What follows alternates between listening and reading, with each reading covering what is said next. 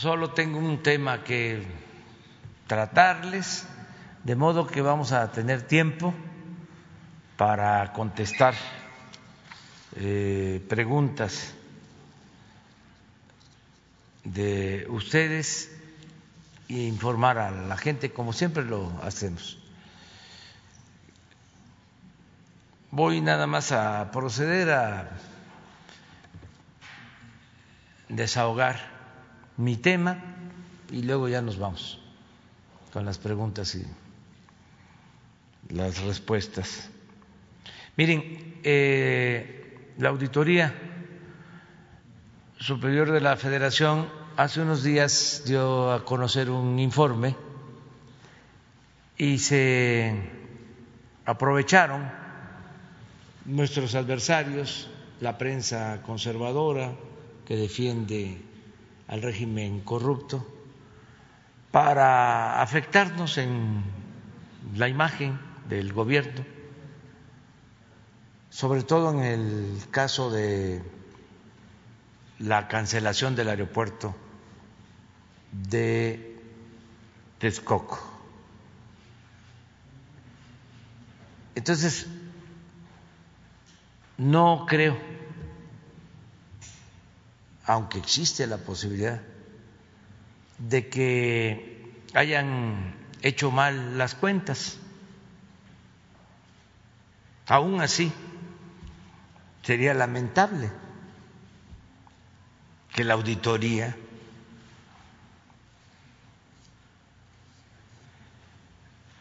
de la federación hiciera mal las cuentas. Más bien creo que eh, se trata de una actitud politiquera.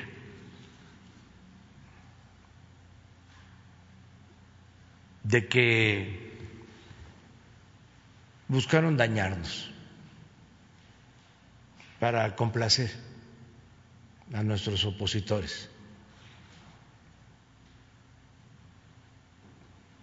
Entonces, no vamos a dejar pasar este asunto, porque está de por medio de la dignidad.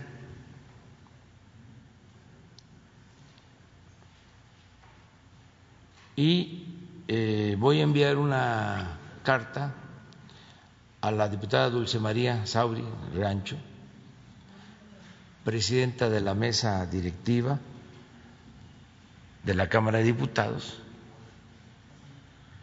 para que se inicie una investigación. Todo esto de manera respetuosa, porque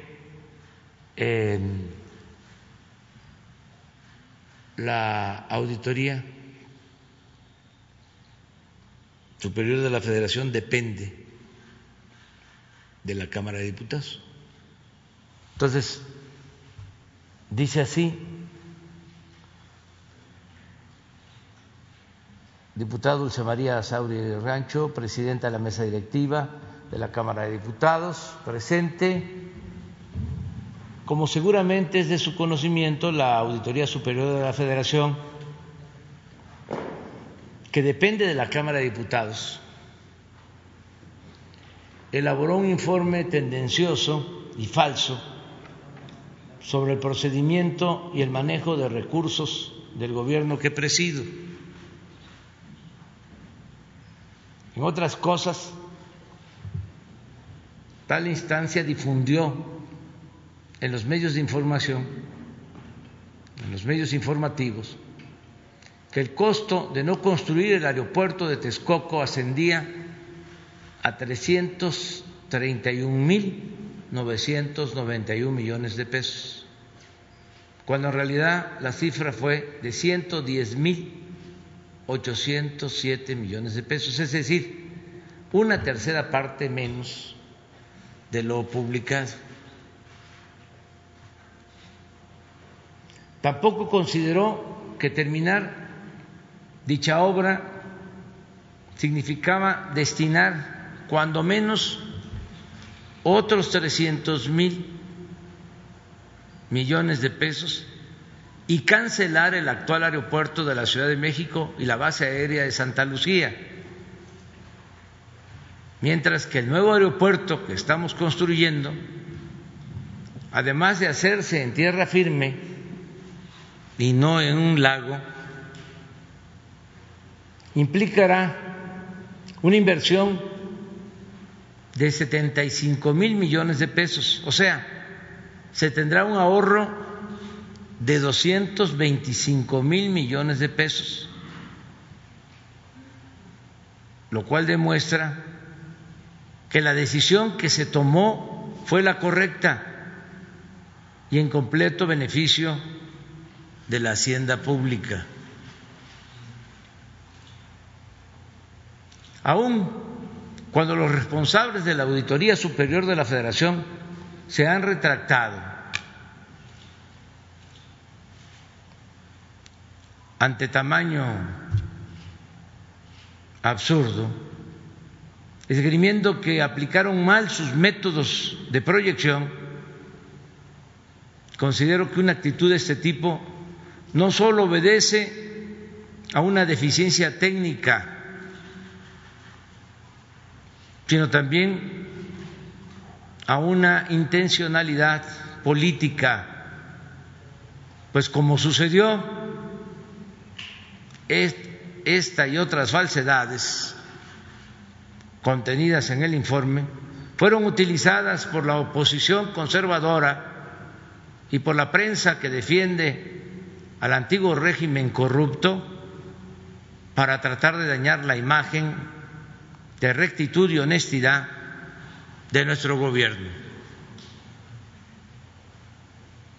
En consecuencia, le solicito de manera respetuosa y en observancia del principio de separación de poderes, y si para ello no tiene inconveniente, que se emprendan las acciones necesarias para impulsar una investigación que permita el esclarecimiento a fondo de las equívocas afirmaciones de la Auditoría Superior de la Federación y despeje la lamentable desinformación que el documento referido indujo en sectores de la opinión pública. Considero que tal solución es necesaria para servir a la causa de la transparencia y preservar el prestigio de las instituciones. Esto es lo que Hoy le voy a enviar este, a la presidenta de la Cámara de Diputados. Empezamos.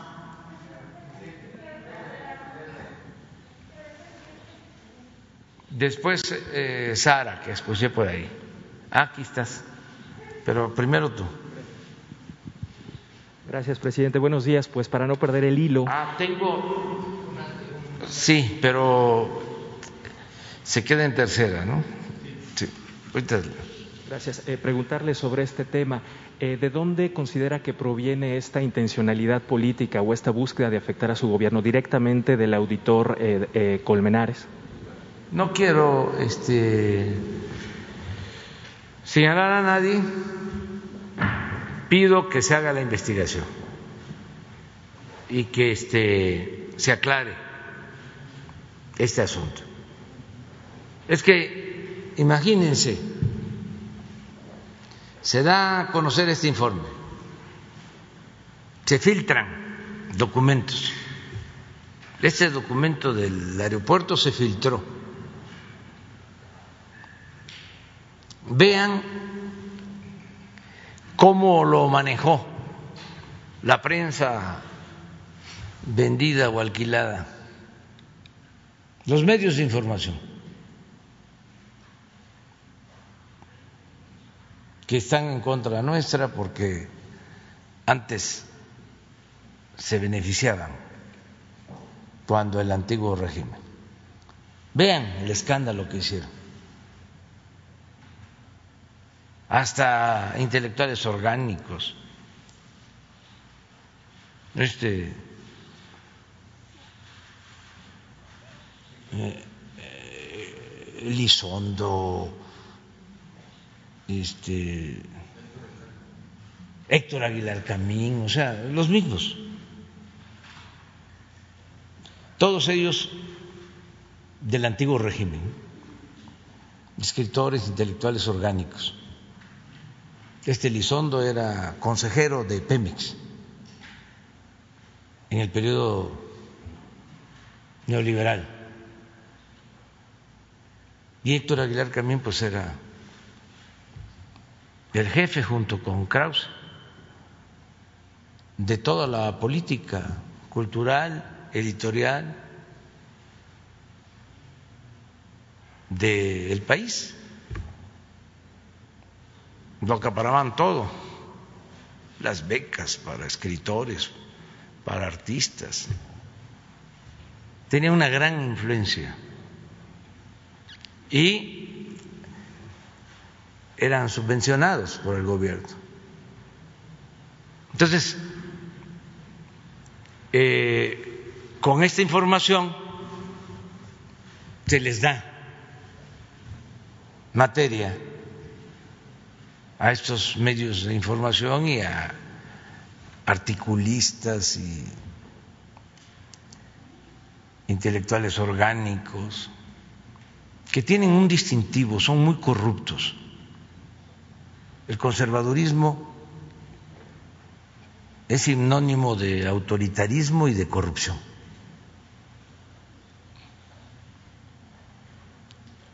Y la historia así lo demuestra.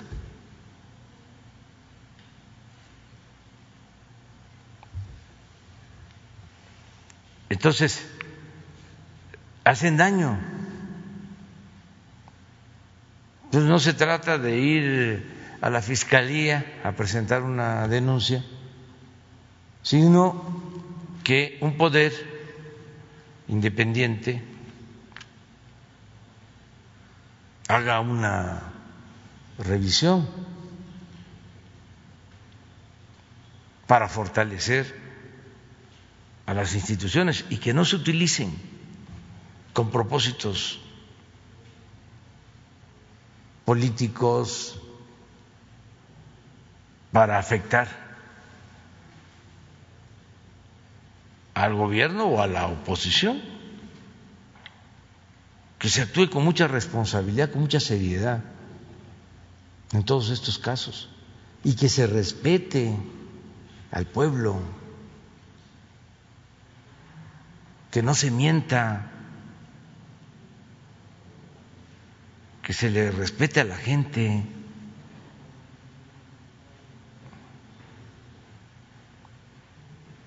Al final de cuentas, nos debemos al pueblo y lo tenemos que respetar. Y un columnista, un periodista, un servidor público pues tiene que hablar con la verdad y respetar al pueblo, independientemente de sus eh, consideraciones o de sus preferencias políticas, ideológicas, si se escribe si se es servidor público, pues por razones éticas se tiene que decir la verdad, no manipular, no engañar. Entonces, eso es lo que queremos que no suceda no es un asunto personal contra nadie de este organismo, es que en la Cámara de Diputados investiguen sobre este caso y sobre el comportamiento de esta institución. Considera que la auditoría tendría una intencionalidad política de afectarlo a usted o a su gobierno y si considera que este error ameritaría, eh, promover la salida del auditor.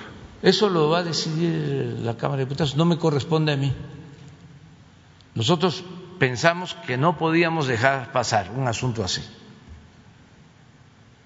Como no vamos a dejar pasar nada que signifique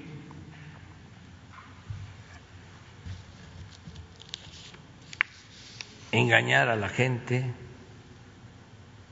manipular.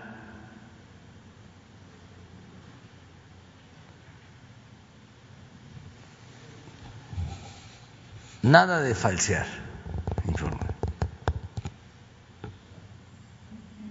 La verdad nos hará libres. Y si me eh, permite tocar un segundo tema, tanto ayer como hoy se dio a conocer una investigación relacionada con una red de eh, contrabando de combustible en el estado de Tamaulipas proveniente de Estados Unidos. Aparentemente hay funcionarios estatales involucrados y sería parte de la investigación que involucra al gobernador de Tamaulipas. ¿Qué reporte tiene de esta red de combustible y hasta dónde considera que están llegando estas complicidades en el gobierno estatal? Mire, este asunto de la solicitud de la Fiscalía para em, quitarle el fuero al gobernador de Tamaulipas, pues ya está en la Cámara de Diputados y ese poder va a decidir. Hay un procedimiento la Cámara de Diputados eh, determina si se puede someter a proceso al gobernador y va esa resolución de la Cámara, porque esto no se sabe, al Congreso de Tamaulipas. Y allá van a decidir si procede o no. Es un proceso muy transparente, abierto. Y luego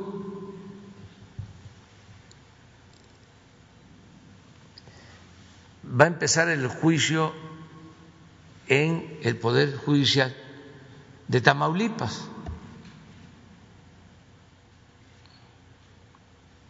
Mientras el gobernador tenga fuero. Entonces, hay que esperarnos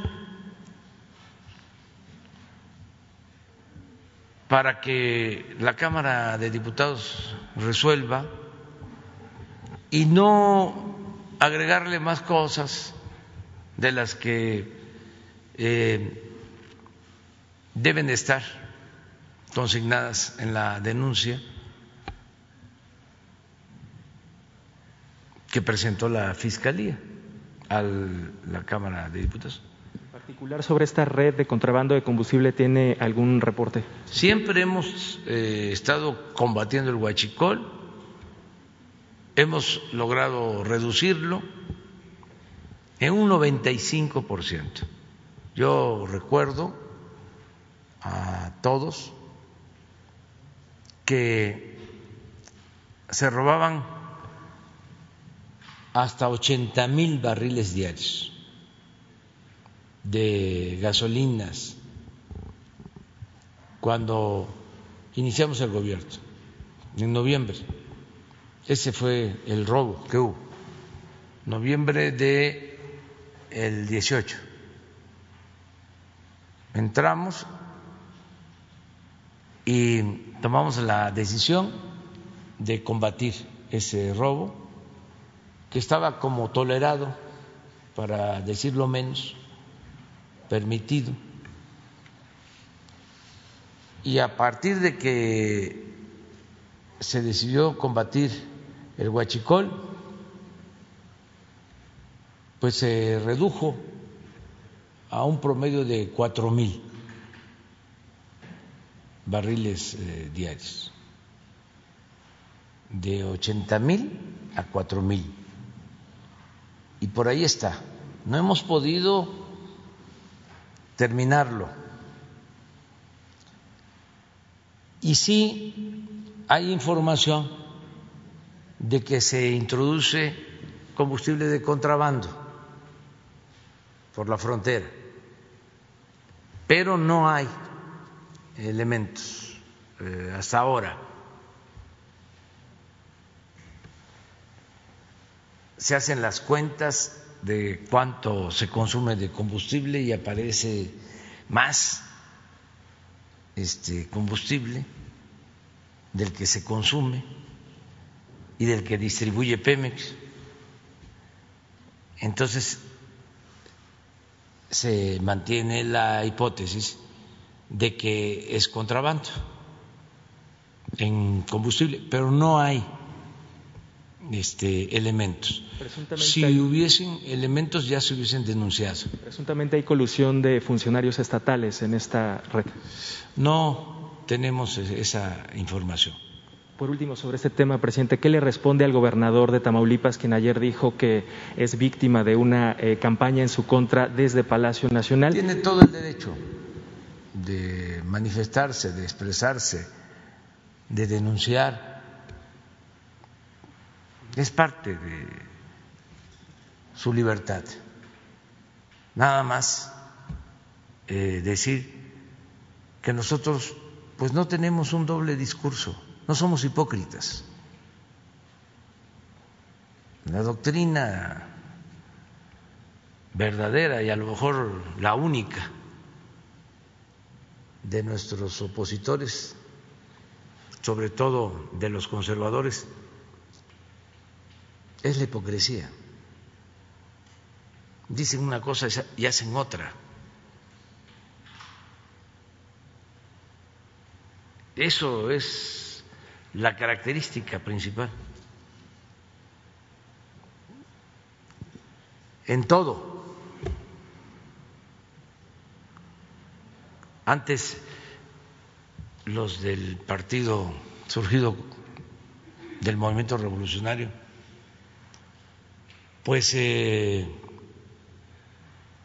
cometían actos de corrupción y desde luego actuaban con autoritarismo, pero eran eh, francos, o si se quiere, cínicos. Eran corruptos cínicos. Y los conservadores, conservadores, son corruptos hipócritas. Don Fidel Velázquez decía, soy charro y qué. Y estos se ensarapan.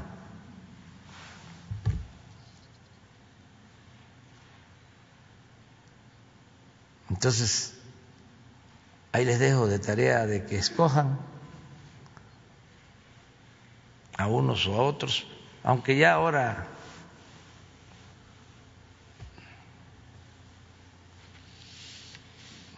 pues ya se unieron.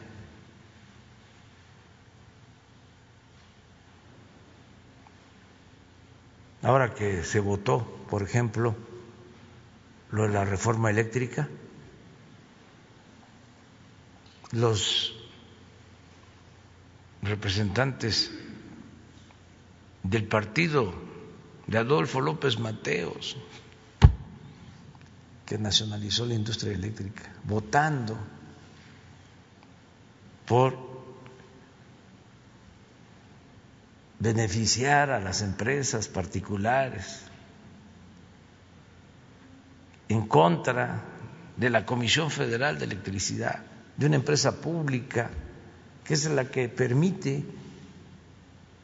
desde hace años que tengamos energía eléctrica, la que electrificó todos los pueblos de México y en esta nueva etapa, porque la estamos rescatando, es la empresa que va a garantizar que no aumenten las tarifas de energía eléctrica en beneficio de los consumidores, para que el subsidio no se lo lleven las empresas extranjeras o particulares. Pero qué incongruencia que diputados del partido de Adolfo López Mateos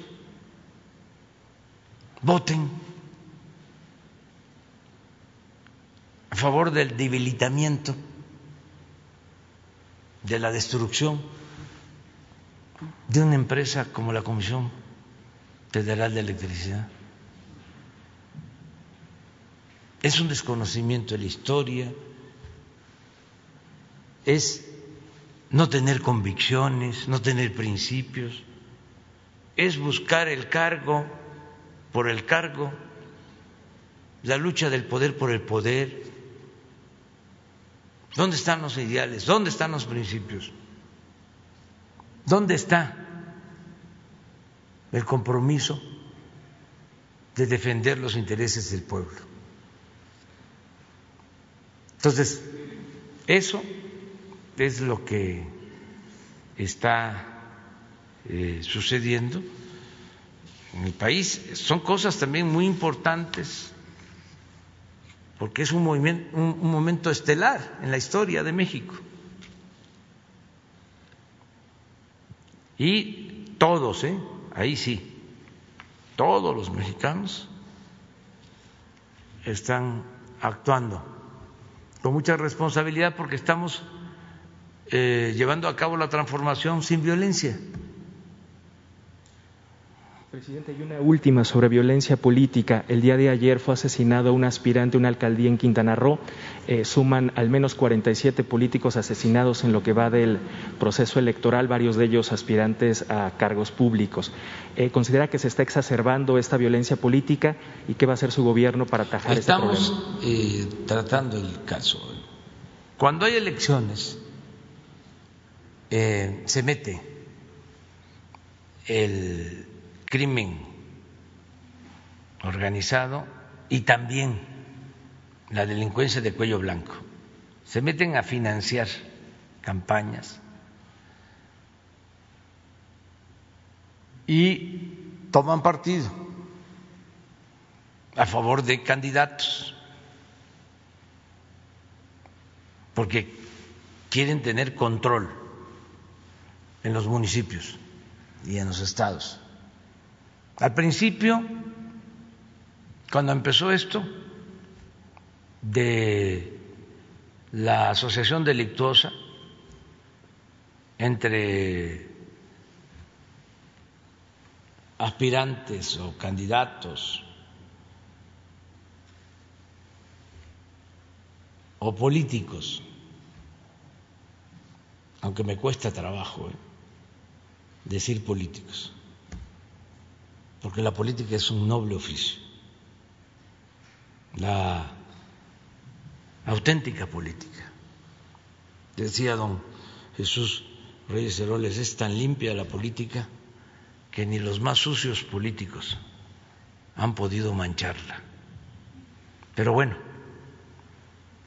cuando comienza esto, de esa este, vinculación,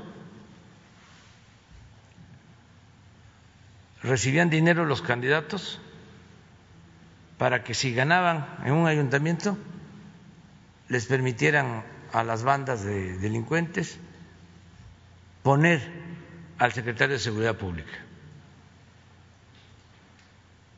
Luego fue escalando. Ya no era el secretario de Seguridad Pública. Daban el dinero también para que les entregaran el cargo de director de obras públicas y luego ya de plano el presidente municipal a sus órdenes.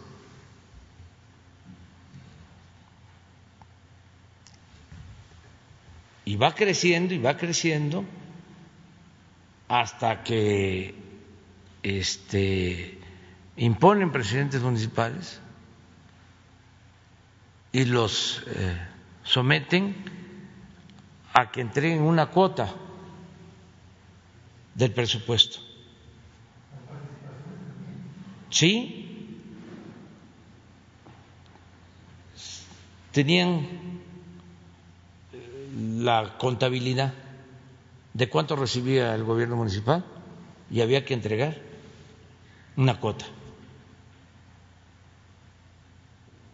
Porque si no, los ajusticiaban. Aquí está eh, el origen de muchas cosas. Desde las campañas, por el afán de ganar, a costa de lo que fuese, ganar por ganar. Entonces, amenazaban a los candidatos opositores y había represalias, incluso asesinatos. Luego, cosas como que ganan y los mandaban a buscar a todos. El jefe de un grupo criminal podía reunir a 20, a 30 y todos tenían que ir. Y ahí les cantaba la cartilla. Esto, pues, eh, fue creciendo, además, como para sostener, y esto es muy importante, al régimen de corrupción nacional, necesitaban los votos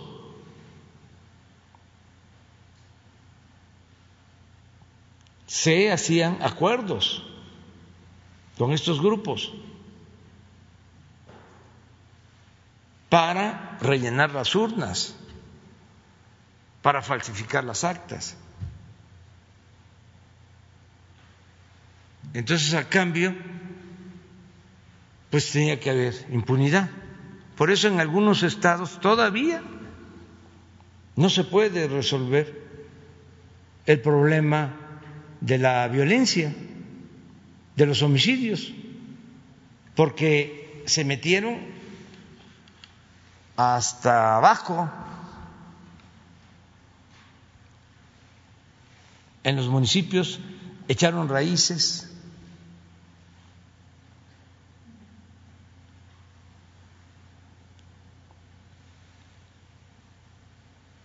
Cada vez que hay una elección,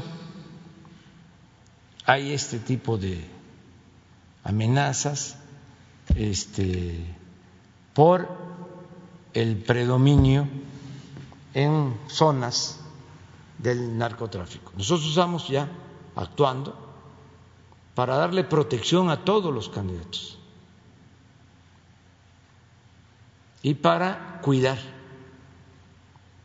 que no sean candidatos de el crimen organizado, ni de la delincuencia de cuello blanco, porque también no es nada más eh, que actúa en una región de un estado o de una banda que actúa allá. No, acuérdense lo que nos hicieron en el 2006. Fue la cúpula del poder económico la que participó en el fraude electoral las cámaras, el Consejo Coordinador Empresarial, la Coparmex, los directivos. Ellos fueron los que pagaron la guerra sucia, la campaña en contra nuestra en los medios de comunicación. No estoy eh, diciendo mentiras. Están las evidencias de los mensajes que pagaban en las televisoras en contra nuestra,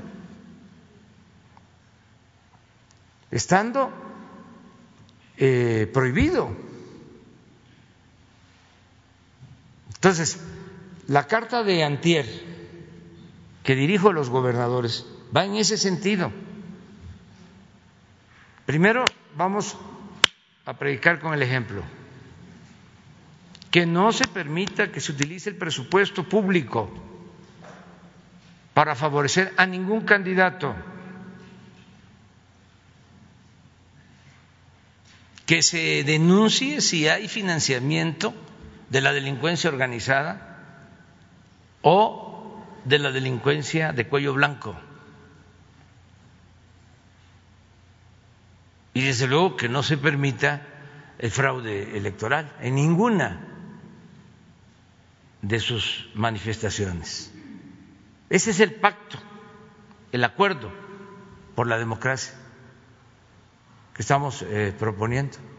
Y sí vamos a llevar a cabo, de acuerdo a consultas con los gobernadores, acciones para proteger a candidatos por esta situación. No es de que yo quiero a este y tú, aunque seas el más popular, no vas a ser. Es más, renuncia. Y si no, atenta a las consecuencias. Cuando me tocó a mí la vida partidista, nos hacían fraude y era evidente. Y a veces este, le decíamos a los candidatos nuestros que habían sido víctimas del fraude, que había que presentar las denuncias. No las presentaba, porque los amenazaba. Entonces, todo esto lo estoy planteando para que se sepa, que se conozca bien y que eh, también se sepa, se conozca de que no vamos a dejar que estas prácticas mafiosas se arraiguen en el país o se sigan este, llevando a cabo y se afecte la vida de las personas y se limite la libertad y pierdan la vida candidatos y pierdan la vida este, dirigentes independientes y este, permitamos estos actos totalmente deleznables.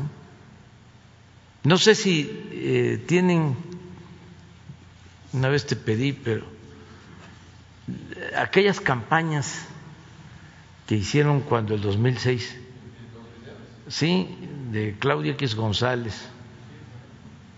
Claudia X González, papá peligro para México. ¿Tendrán algo?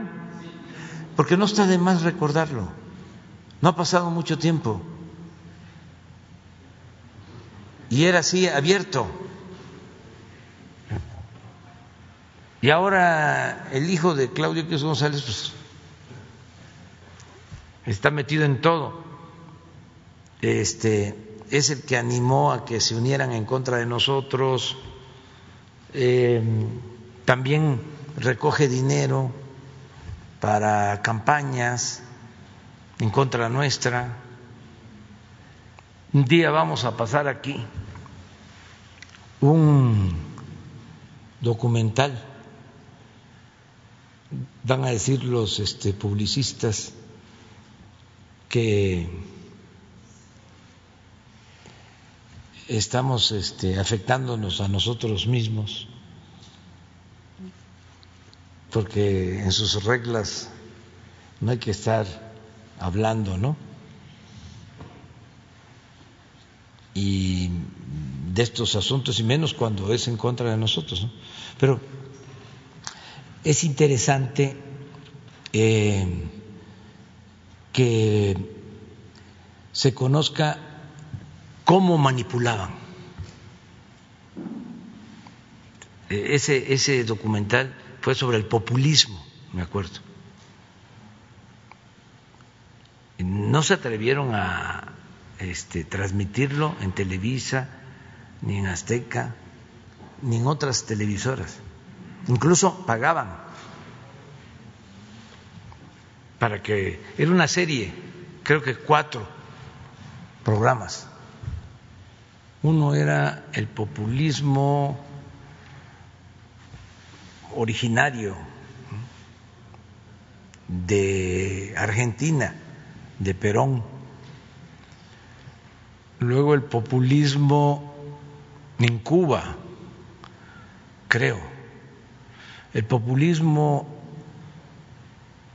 en Brasil, con Lula, el populismo en Venezuela, y remataban con el populismo en México. y hacían declaraciones eh, intelectuales. Miren, en el año de 2006 el Instituto Federal Electoral permitió la difusión del siguiente material en contra de uno de los candidatos a la presidencia de México. Los comentarios quedan a juicio de la opinión pública. Corre.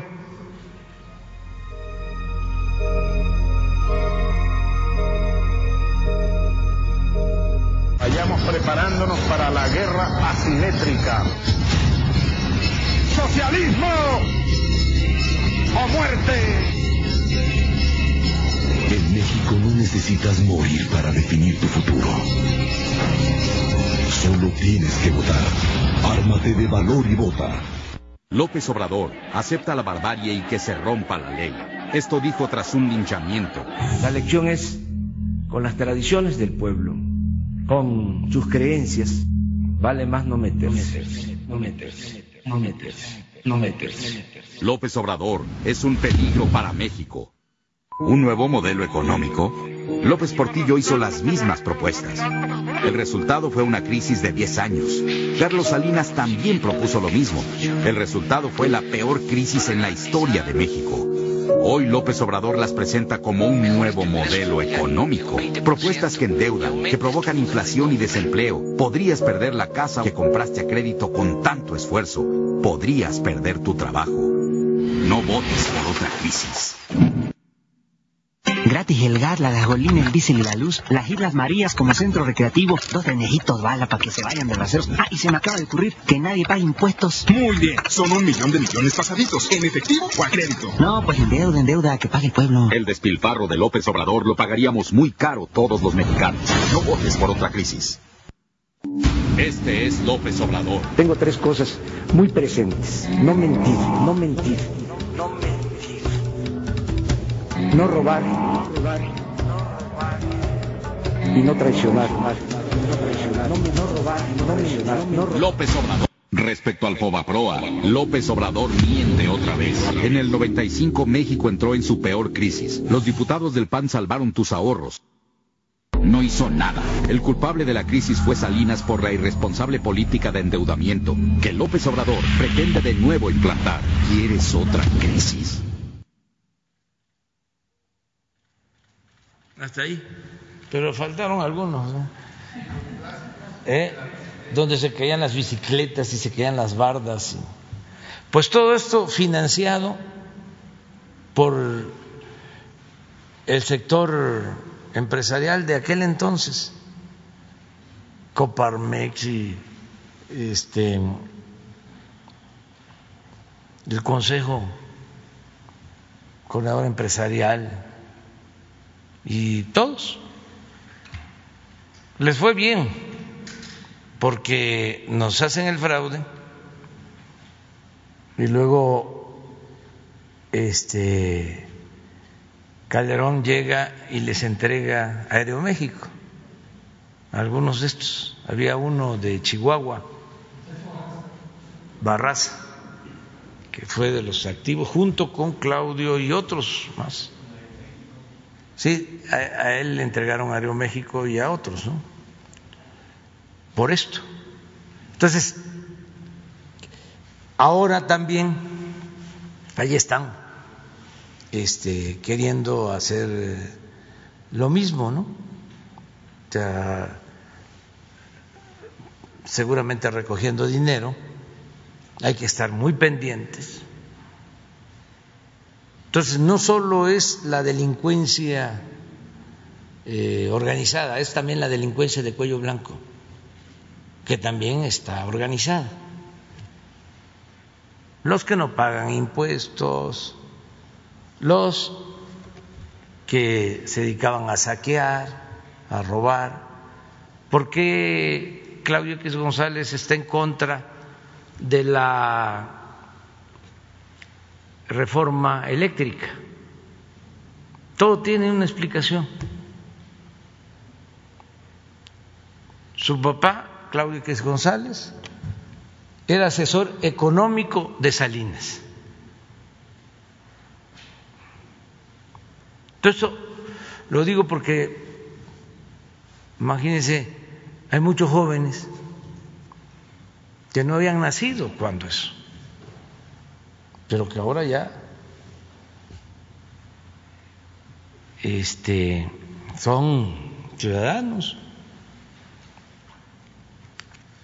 Entonces era su asesor económico y siempre con mucha influencia con todos los gobiernos. Él fue el que le recomendó a Peña de que aumentara al doble la gasolina.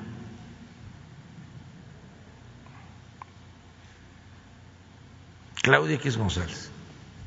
Está documentado. Es más, doy la fuente en el periódico Reforma, en una entrevista. Dijo que no había que estar pensando en otra forma de obtener ingresos, que lo más sencillo era aumentar al doble la gasolina y con eso se financiaba el gobierno, bolseando al pueblo. Y le hizo caso el presidente Peña porque de 10 pesos el litro pasó a 20, al doble. Entonces, mucha influencia. Viene lo de la reforma eléctrica. ¿Y por qué se oponen? Porque desde que Claudio X González era asesor de Salinas y empiezan con la privatización de la industria eléctrica, ellos se vuelven socios y adquieren plantas de generación de energía eléctrica, cuando menos una planta grande en la Huasteca, Potosina, que desde hace muchos años le vende energía eléctrica a la Comisión Federal de Electricidad a precios elevadísimos. Hace como un año vendieron sus acciones, creo que a Iberdrola.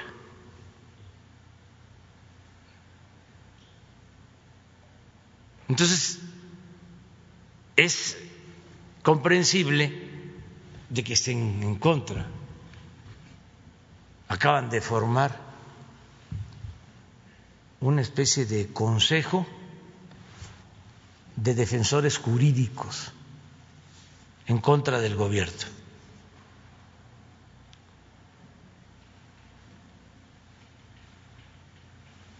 para oponerse a todo jurídicamente.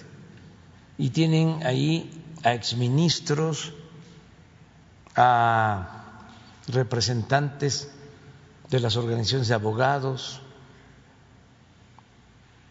todo un aparato. No es que les importe el que se cuide la riqueza cultural, arqueológica de México, porque están queriendo parar el aeropuerto por los restos de mamut que se han encontrado. Vamos a tener, ya se está construyendo un gran museo que va a ser algo extraordinario en la historia de la arqueología y de la cultura en el mundo, con todos los restos de mamut que se están encontrando en Santa Lucía. Pero eso no les importa. Lo que quieren es frenar. Lo mismo el tren Maya. Eso eh, constantemente, ¿no? Ahora que se aprueba la iniciativa de fortalecer a la Comisión Federal de Electricidad, ya están hablando de que van a presentar recursos impugnándola en el Poder Judicial. Están en su derecho, pero deberían ellos de darlo a conocer así de manera abierta. Y además, yo no soy nadie para estarles dando consejos. Eso sí, este, ya es el colmo, pero que hablen claro Ahora con eh, la simulación sobre el feminismo, empiezo a escuchar, rompe el pacto, rompe el pacto, rompe el pacto. Les digo sinceramente, y no miento, me enteré de lo que era eso hace cinco días porque mi esposa me dijo, le digo, oye, ¿qué es esto de rompe el pacto?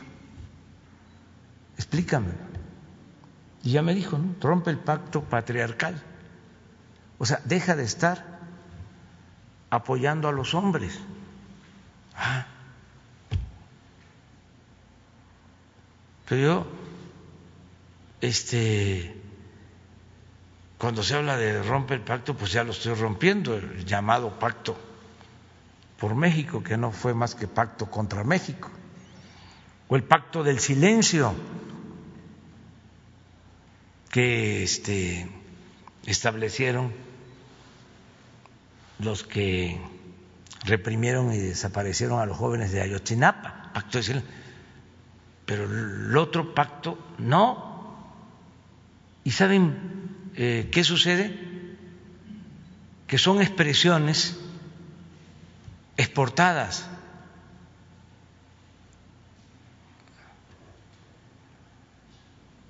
importadas.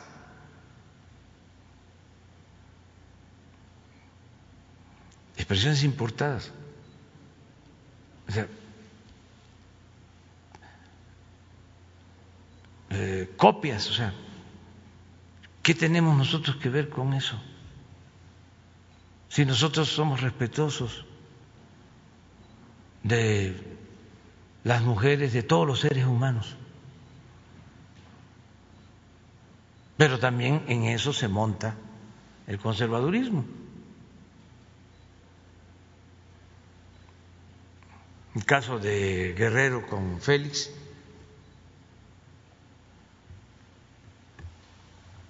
como es candidato,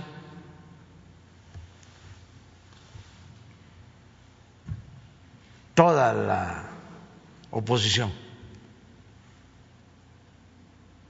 Y lo dije desde el principio con mucha claridad, pues que resuelvan los guerrerenses, las mujeres, los hombres de guerrero y la ley. Pero ¿Por qué hacer eh, mediático en todos los programas, todos los eh, medios, con excepciones? acusándonos de estar en contra de las mujeres. Pues no,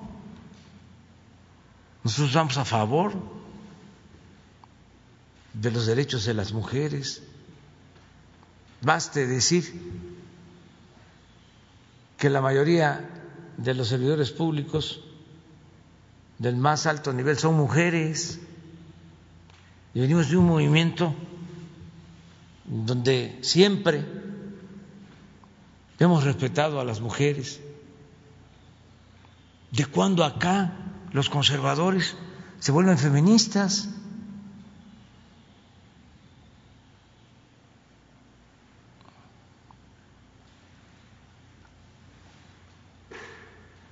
Entonces, todo esto es interesante ¿no? por el papel de los medios de información, o sea, de cómo quieren este, eh,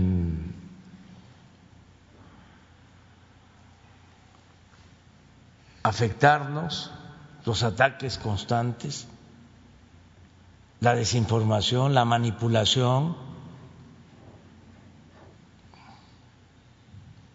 Yo soy humanista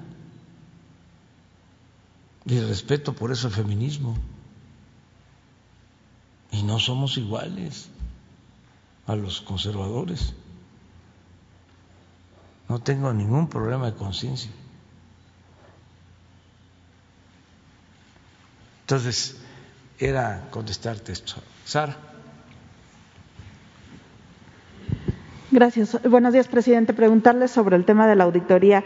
Si con esto que pasó del aeropuerto, para usted desacredita todo el trabajo que, que hizo este año la auditoría de la cuenta pública del 2019, hubo otras muchas observaciones sobre algunos otros programas sociales. Si no confía en estos datos, en estas auditorías que se dieron a conocer, y justo hay voces por eso que dicen que el auditor pues debería dejar su cargo porque está desacreditada después de lo que ocurrió.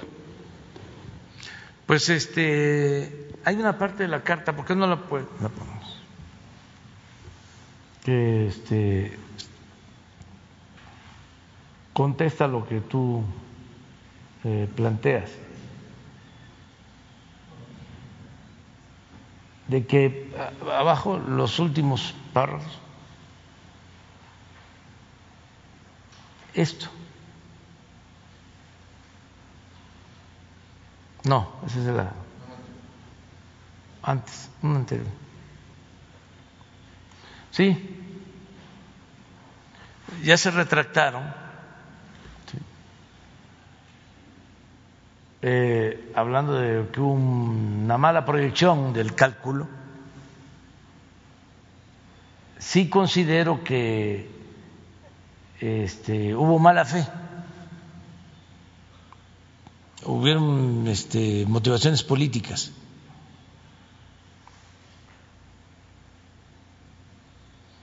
Es que también esto es este entendible. No defiendo a nadie, pero aquí nos pasa. Estamos en un proceso de transición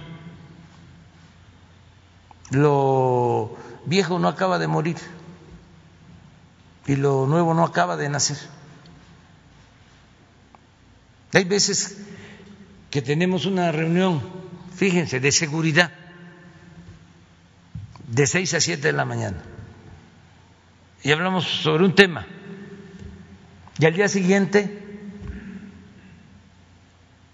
Rocco Palacio describen lo que pasó. Una filtración. Imagínense el que da información de reuniones de seguridad.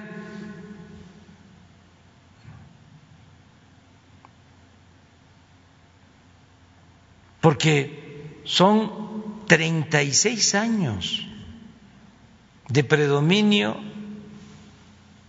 de la política económica neoliberal. Repito, el porfiriato fueron 34 años y todavía sigue existiendo. Ya no es predominante, pero ahí está. El pensamiento conservador nunca muere. Cuando hubo el acto de justicia en Querétaro y se expulsa a los extranjeros, triunfa la República, se pensó, ya se alejó la amenaza de las invasiones. Está muy difícil que el Partido Conservador vuelva por sus fueros. Pues no tardó y regresó con Porfirio Díaz. Entonces, existe pues esta situación en todas las instituciones y más cuando se trata de un poder independiente como es la Cámara de Diputados. Imagínense cuánta gente de esa institución viene de tiempo atrás. Si nosotros todavía contamos con la participación de técnicos que vienen también del periodo neoliberal. Y es muy difícil estar este, haciéndoles entender que entren en razón, porque aprendieron esa fórmula y es mucho tiempo el que duró. Estamos hablando de una generación completa. Tú imagínese un tecnócrata, ¿cómo que no se va a rescatar a los de arriba? ¿Cómo que no se va a pedir crédito para apoyar a la industria, porque así lo disfrazaban, y mantener el empleo? Pues no, se va a rescatar a los de abajo. Pero eso no se los enseñaron ni en el Tecnológico de Monterrey, ni en el ITAM, es más, ni en la UNAM.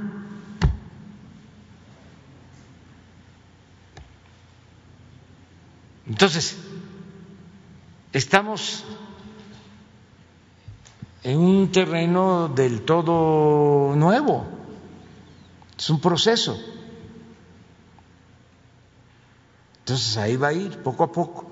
Entonces la auditoría, pues este, sin duda, debe de tener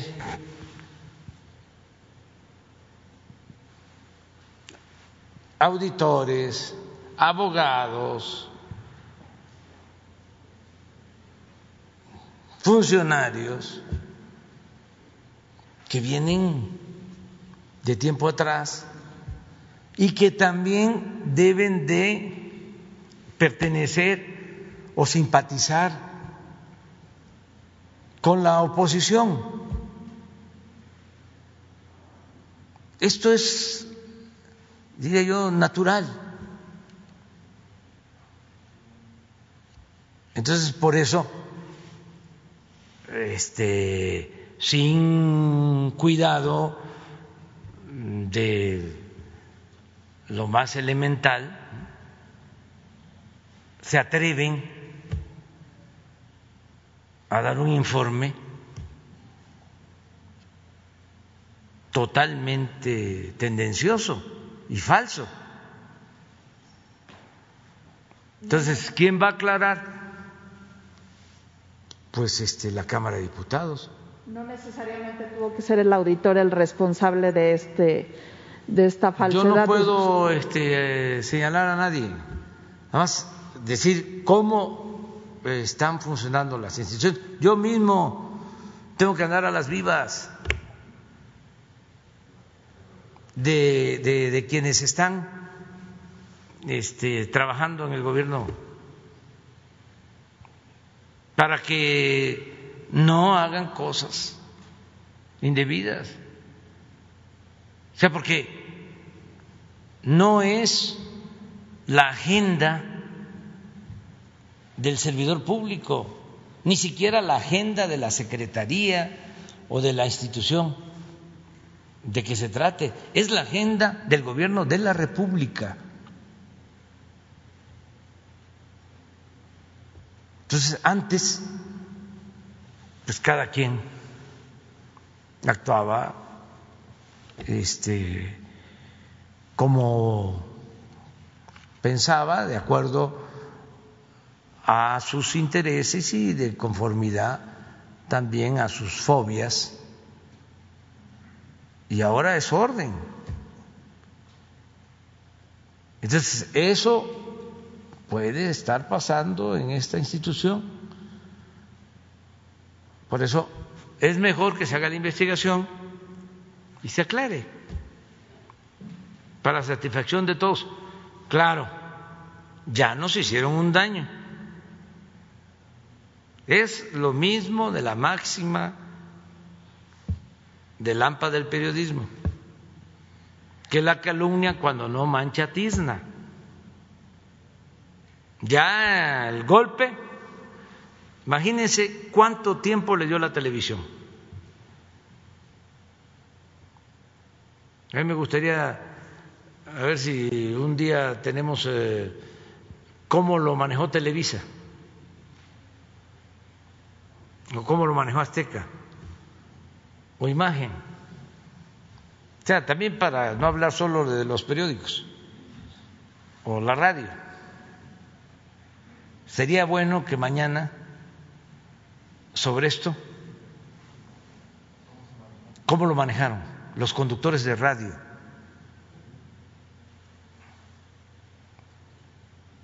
Este, no solo Loré de Mola, sino otros para, este, abrir el abanico. y, y en en la televisión, los, este, ¿cómo se llaman? Sí, eh, los noticieros. Entonces, a ver, me acordaba, pero en sentido contrario, de cuando el presidente Cedillo dio a conocer que el rescate bancario iba a costar 180 mil millones de pesos. Y así de entrada costó un billón. Y hasta ahora son tres billones. O sea que se equivocó por muy poquito. Casi, casi le, le atina. De 180 mil millones de pesos a tres billones. Acá de 330 mil que supuestamente costó el no construir el aeropuerto a 110 mil.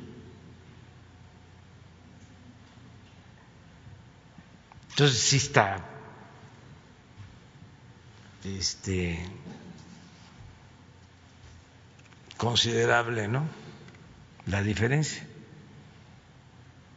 Por eso es que, a ver, ¿están mal las cuentas? ¿O hubo mala fe? Porque si la diferencia fuesen cinco mil millones, Sí, pero aquí estamos hablando de una diferencia. El triple, ¿sí? de dos, más de 200 mil millones de diferencia. A ver, les voy a decir algo a los este, conservadores. Ya ven que hay en la red un diablito que dice, diles que te vas a reelegir. bueno, pero a ver, el diablito me está diciendo ahora, este, con los ahorros, a ver, la polémica, buena, con los ahorros del aeropuerto, casi vamos a financiar el tren Maya. Como decía un periodista extraordinario, don Trino Malpica, mi paisano, ahí queda eso. Ya, ¿qué más? El presidente de la reforma eléctrica, el presidente del Consejo Coordinador Empresarial, Carlos Salazar, dice que pues la energía se podría encarecer porque ellos van a, las empresas privadas van a generar energía más cara y se va a trasladar el precio a los consumidores, que además va a haber una ola de, amparos, en fin, que se van a presentar por esta ley. ¿Qué les garantiza usted a, los mexicanos? Usted ha dicho que, por el contrario, va a bajar la energía con esta reforma. Entonces, eh, si buscaría algún tipo de arreglo con las empresas o se irían a los, a los tribunales. Mire, este, Sara, nada más para aclarar, porque mm, lo que más este, cuido es ser consecuente, ¿no? Yo no he dicho que se va a bajar el precio de la energía eléctrica. Bueno, que se iba a conservar y ah, que se podría bajar con esta. Eso sí, que se mínimo, mi compromiso es conservar el precio en términos reales no va a aumentar. Lo que pasaba en otros sexenios. No va a haber gasolinazos ni va a aumentar en términos reales el precio de la energía eléctrica. Ese es mi compromiso. No bajar porque entonces van a decir este usted no cumplió. Si nos va bien, que yo espero, pues entonces en su momento podríamos decir este se redujo por ejemplo, durante la pandemia bajó el precio de la gasolina, no se mantuvo, bajó.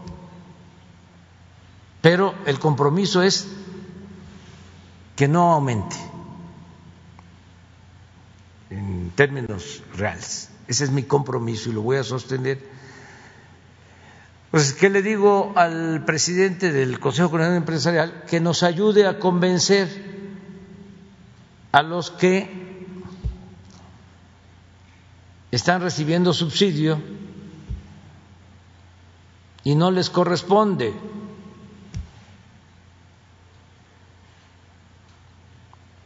a las grandes corporaciones, a las cadenas de tiendas comerciales. Que están consumiendo energía eléctrica subsidiada, que el subsidio se le tiene que dar al consumidor doméstico.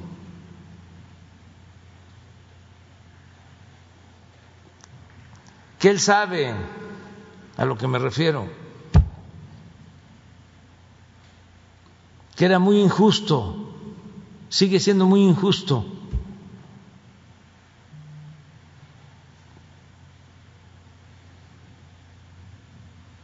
que se proteja a los de arriba y se deje desamparados a los de abajo.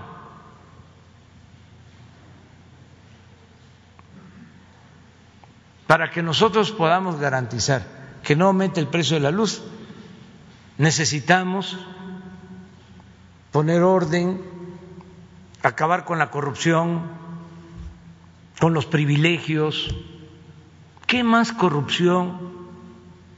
¿Qué más privilegios pueden exhibirse?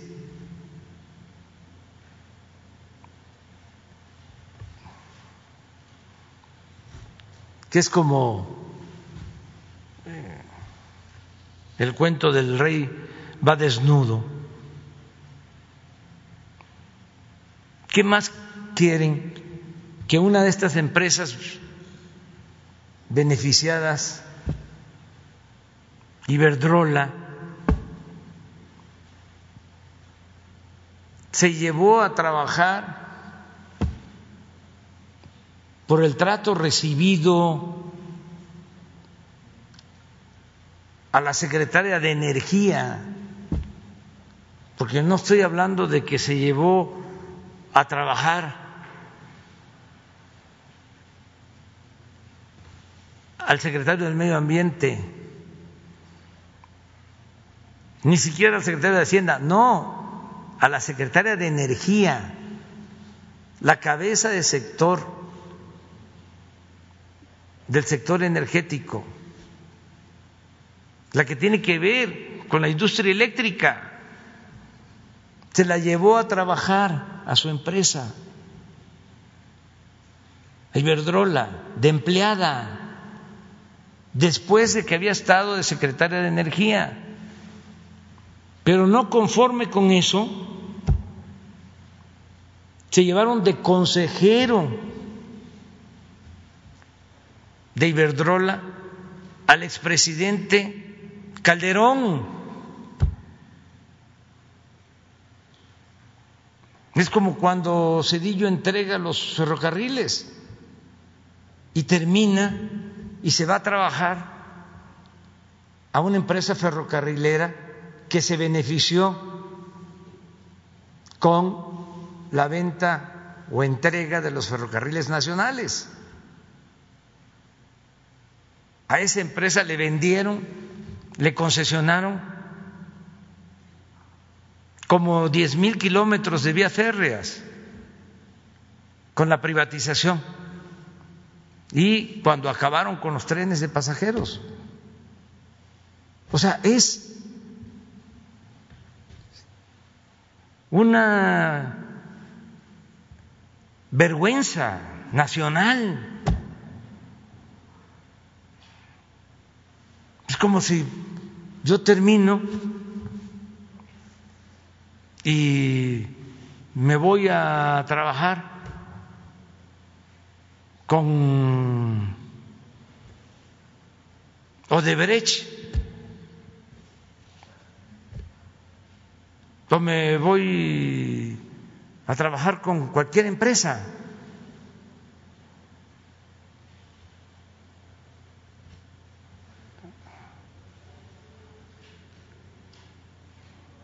Entonces, ¿Por qué lo hicieron? Porque son muy buenos este, profesionales, porque necesitaban profesionales como ellos. No, era para este, presumir de que ellos tenían muchas influencias. El que llevó a cabo lo del FOAPROA, el que convirtió las deudas privadas de banqueros en deuda pública, que benefició a los bancos, se fue a trabajar a uno de esos bancos.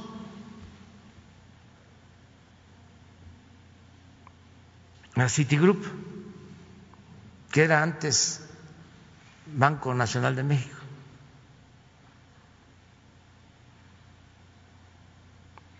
Entonces, un descaro, una falta de respeto al pueblo, a la nación, entonces, no es que vayan a dejar de hacer negocio, van a seguir haciendo negocios.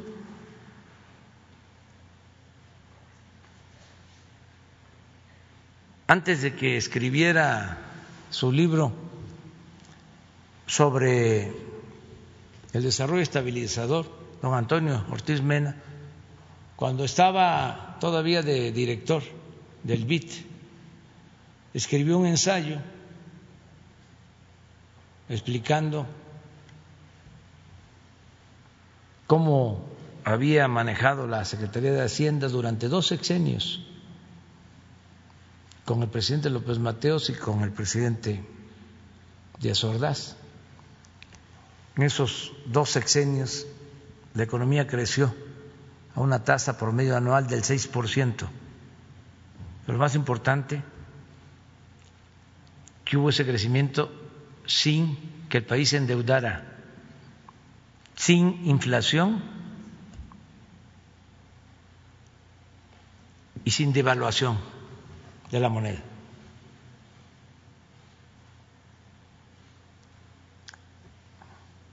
Entonces, en ese texto, porque él es de los que inicia eh, todo el desarrollo de Cancún desde Hacienda, apoyándose en la banca de desarrollo.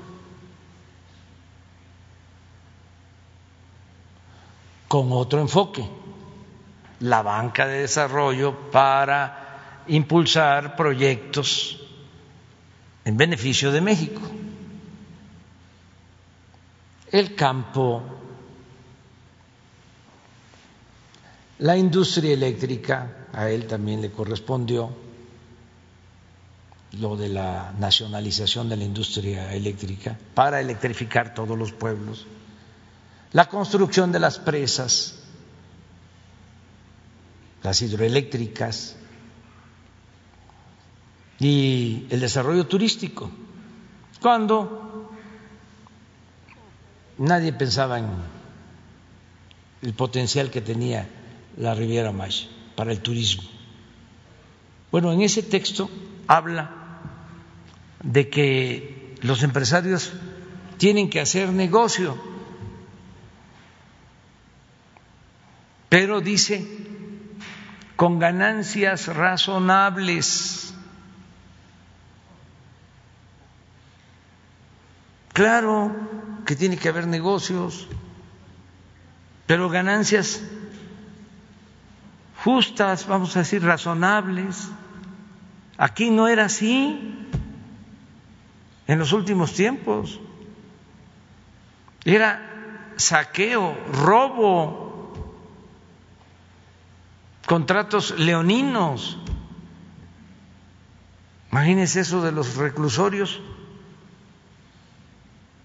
lo que significó esos contratos, que se tiene que pagar 16 mil millones de pesos por ocho reclusorios que se privatizaron, 16 mil millones de pesos al año por ocho reclusorios.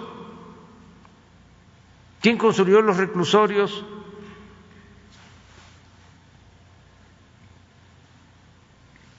¿Quién se beneficia con el compromiso que tiene el gobierno de pagar por el 100% de reclusos, aunque solo se tenga cubierto el 20%?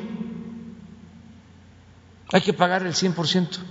Así está en el contrato y que al final, a los 20, 25 años, el reclusorio no pasa al gobierno, sigue siendo de la empresa. ¿Quién firmó esos contratos leoninos? ¿Y quiénes se beneficiaron? Bueno, ya sabemos. El cuñado de Carlos Salinas y otros. Entonces, ¿qué ganancia razonable es ese negocio? ¿Dónde está la ganancia razonable? No, eso es un atraco, eso es influyentismo, eso es corrupción. ¿Quién estaba de subsecretario de Hacienda cuando entré en esos contratos.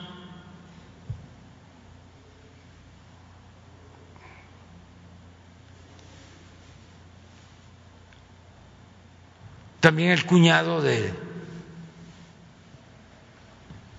ese señor Gerard, que al mismo tiempo es cuñado de Salinas.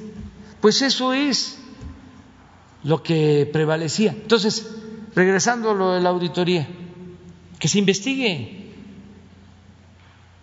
que se este, haga una revisión. Es más, existe una comisión en la Cámara de Diputados con ese propósito. De esa comisión depende la auditoría eh, de la Federación. ¿Qué otra cosa, Sara? Eh, presidente, tiene razón, no dijo que con esta reforma bajarían los precios de la luz, lo dijo más bien en la campaña. Entiendo que pues han cambiado ahora las, las circunstancias. Eh, nada más preguntarle sobre Pemex. Eh, ya ve que hace unos días se dio a conocer el decreto para que se le disminuya la carga fiscal. Yo quisiera saber si además va a haber una inyección de capital líquido a Pemex como se ha publicado. Sí. Gracias. Sí, a ¿Y de cuánto sería?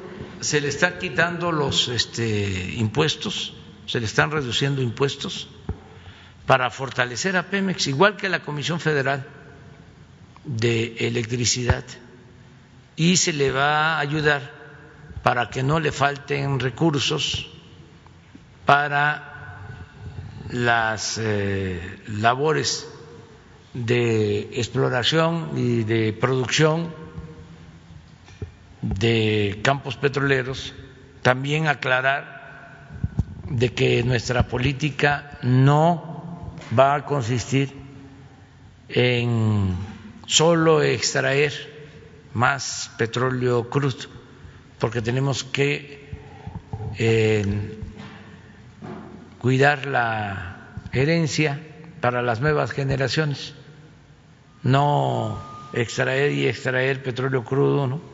Ni vender petróleo crudo. Vamos a mantener una política para que haya reposición de las reservas, que no se agoten nuestras reservas y por eso también vamos a procurar eh, producir petróleo crudo para la refinación, que en vez de vender el petróleo crudo, lo refinemos en el país y se produzcan las gasolinas y no tengamos que comprar eh, gasolinas ni diésel, que no tengamos que importar. Me da mucho gusto de que ayer el presidente Biden este señaló sus asesores de que está a punto de dar a conocer un plan para que Estados Unidos sea autosuficiente en alimentos, en energía y este, en vez de cerrarse está planteando que hay acuerdos imagino que con nosotros y otros países, para garantizar su abasto.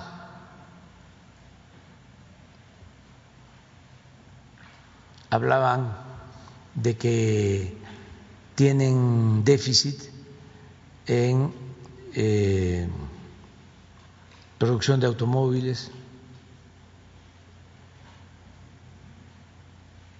en equipos de computación y en otras eh, ramas,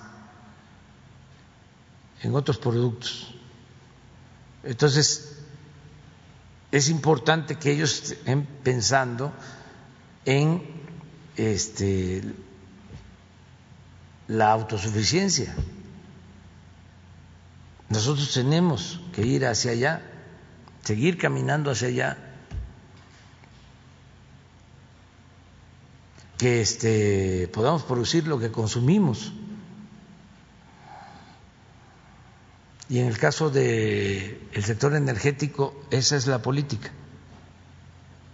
Eh, que se produzca en México la gasolina, el diésel. Por eso la construcción de la nueva refinería la rehabilitación de las nuevas de las refinerías que ya existían y otras actividades. Yo tengo como propósito que en el 23 vamos a dejar de comprar las gasolinas. A finales del 23 ya vamos a ser eh, autosuficientes. Eh, por eso estamos trabajando en ese, en ese sentido. Sí, sí. Pues a, ahora con la disminución de impuestos, eh, alrededor de 100 mil millones. Aparte, estamos esperando también lo que nos va a entregar el Banco de México de remanentes. Se está haciendo la cuenta. Este eso lo entregan en abril y se va a utilizar para pagar deuda ese dinero.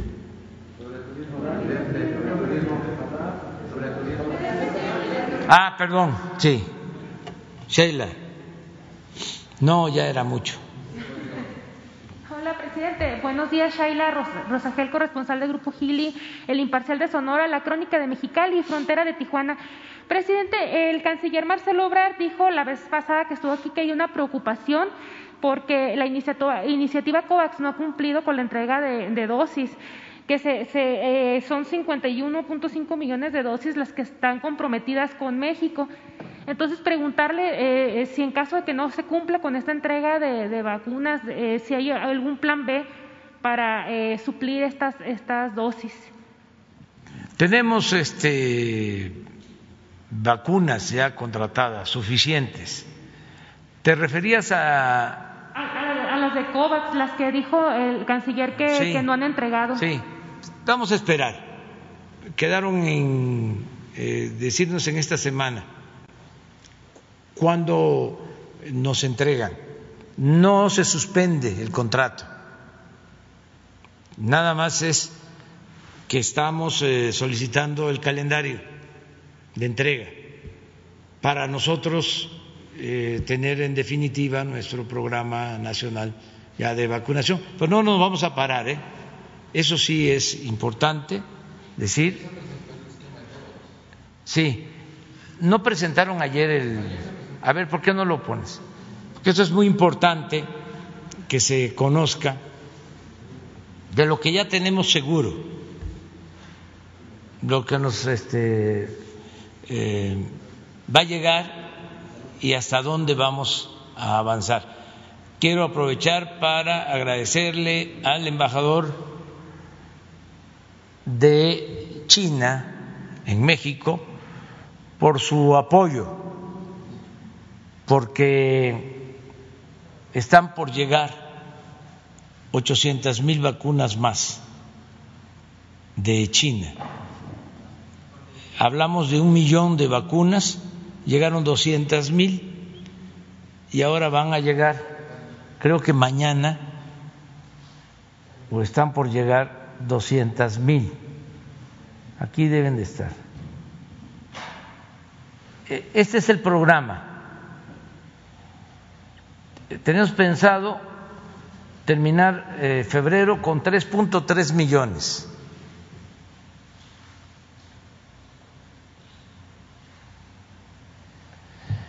ya estamos incluyendo COVAX porque fue lo que mínimo dijeron nos iban a entregar. Incluso eh, puede ser más de lo que tenemos contratado con ellos. Pero si es así, vamos a llegar a 23 millones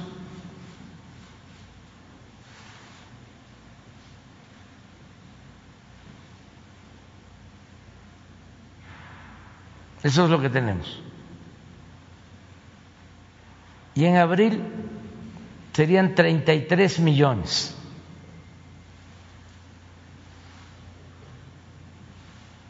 Y en mayo pasaríamos a 46 millones.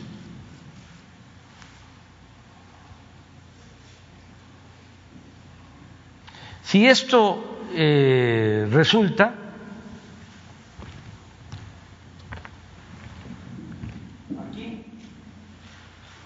finales de marzo, que era lo que planteé desde el principio, tendríamos vacunados cuando menos con una primera dosis a todos los adultos mayores y a los médicos y enfermeras, trabajadores del sector salud de los hospitales COVID. Pero estamos este, haciendo gestiones para ampliar, sobre todo eh, en estos meses, que es cuando hay menos vacunas. Y además, que es notorio el acaparamiento. ¿eh? ¿Lo vemos, el acaparamiento? ¿No tienes ahí el, la distribución de vacunas en el mundo? Porque ya aumentó como a 100 países. 94, sí, pero sigue pues quedando casi la mitad sin una dosis de los países del mundo. Es ese.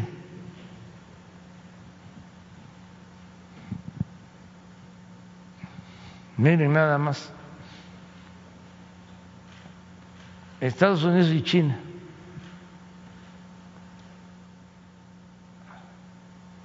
más de 100 millones.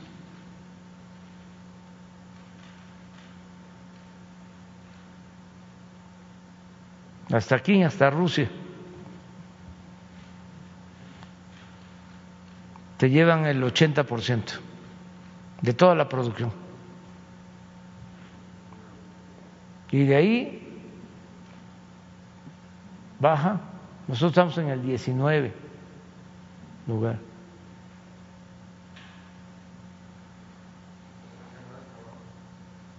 hasta Canadá, sí.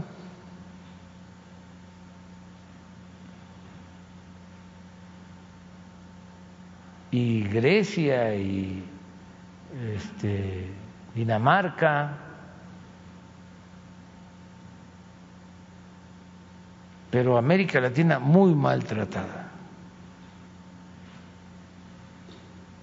Costa Rica va muy bien porque es poca su población pero de todas maneras 1.1 de vacunados. Bájale. Panamá va bien, aunque lleva el 1.4. Acaba de empezar Colombia. Salvador acaba de entrar, ya lleva seis mil vacunas.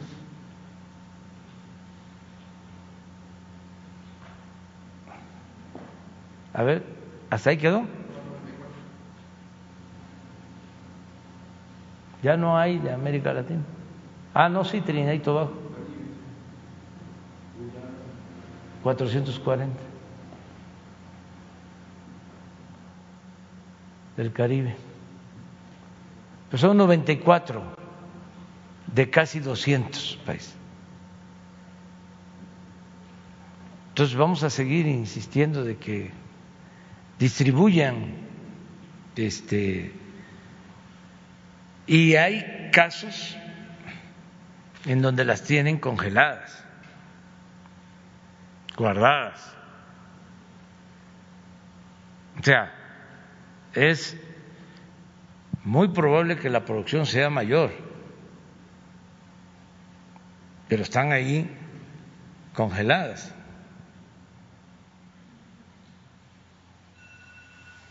que las van a necesitar hasta en un mes, pero las tienen. O sea, o que van a poder aplicarlas en un mes y ahí las tienen. que deberían de resolver mejor esta situación. Muy bien. Eh, desde el arranque de 2021, Baja California y en específico Tijuana han registrado eh, altos índices en el homicidio doloso. Tijuana pues forma parte de este programa del gobierno federal eh, para combatir la, la, violencia en 15 municipios. Ahora en su visita que realizó a Tijuana recientemente, eh, preguntarle si tuvo la oportunidad de comentar eh, los datos recientes sobre Tijuana y, revisar la estrategia, eh, ver cómo está funcionando la estrategia ahí en Tijuana. Sí, este, sobre eso trató la reunión que tuvimos en Tijuana en la inauguración del cuartel de la Guardia Nacional. A eso fuimos eh, y a reforzar actividades, porque en efecto Tijuana es uno de los municipios con más este, homicidios en el país, como otros.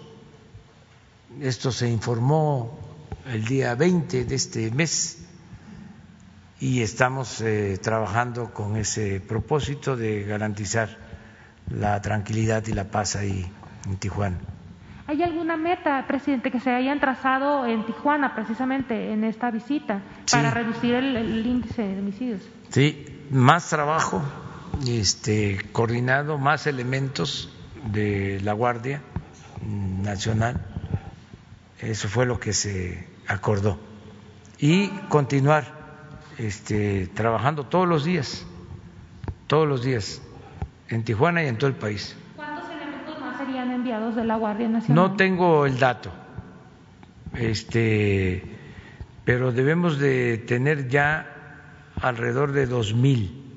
Eh, a ver, ¿por qué no eh, del informe del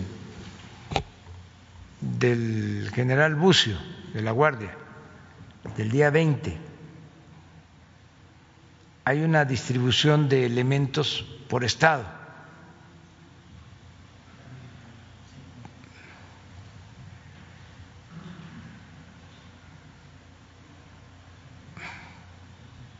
Sí.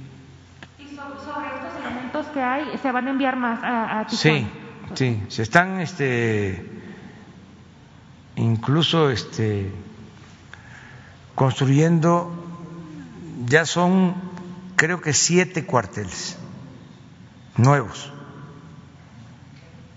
Ahorita los vemos. Aquí.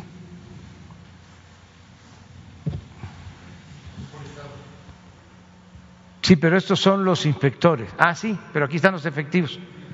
Sí, a ver si está Baja California, sí. Mira, no me equivoqué. Dos mil noventa y nueve elementos.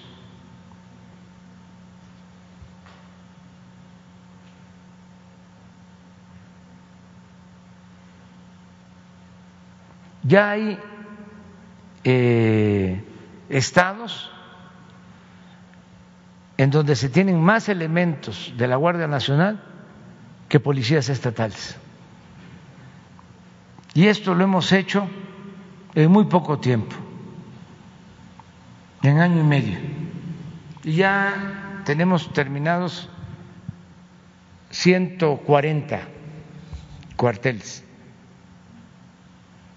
y estamos trabajando en 100 más vamos a tener alrededor de 240 cuarteles, toda la República. Y van a aumentar los elementos, no van a ser esos 98, sino vamos a llegar a 140 mil elementos de la Guardia. Entonces, esta es la estrategia, reforzar. A ver si no tenemos el número de cuarteles para Baja California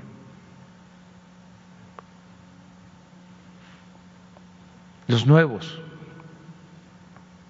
aparte del que inauguramos en Tijuana, ya inauguramos o está por terminarse, porque no voy a todas las inauguraciones, pero el de San Quintín ya está a punto. Ah, sí. Pero hay más. Aquí nada más está este.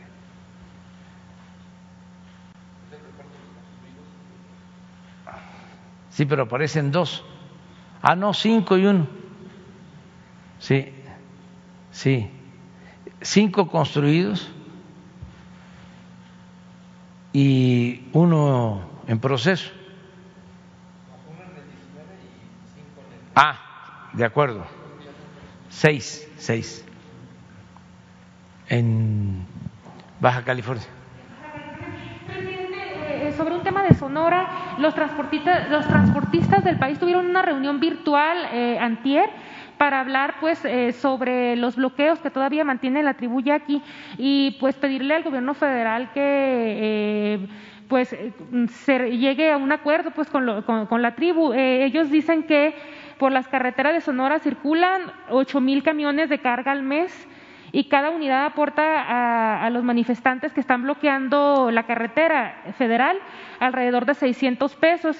Eh, preguntarle pues qué se, qué se, está haciendo ahorita para, detener este bloqueo que entiendo que es por una parte nada más de la, tribu y, qué avances tienen en las mesas de diálogo. Se está avanzando en la negociación, en los diálogos, en los acuerdos con los pueblos yaquis. Hay eh, este como sucede en todo, hay inconformes,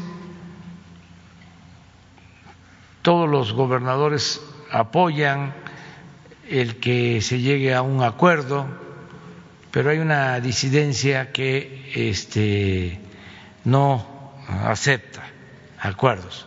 Sin embargo, se está hablando con ellos y yo creo que pronto eh, vamos a lograr el acuerdo. Eh, lo está viendo Adelfo, eh, que es el de pueblos indígenas. Tenemos un compromiso con los yaquis que se va a cumplir. Ya se está trabajando allá con ellos constantemente. Ya este, se está viendo el problema agrario, el problema del agua lo de el desarrollo de sus pueblos, de los pueblos eh, yaquis. Eh, vamos a visitarlos para llevar a cabo en el marco de la conmemoración de la independencia nacional un acto en eh, los pueblos yaquis. Vamos a llevar a cabo en uno de los pueblos un acto como el de ayer de Iguala. Este acto va a ser para ofrecerles eh, disculpas, para pedir perdón por eh, toda la represión que padecieron sus antepasados.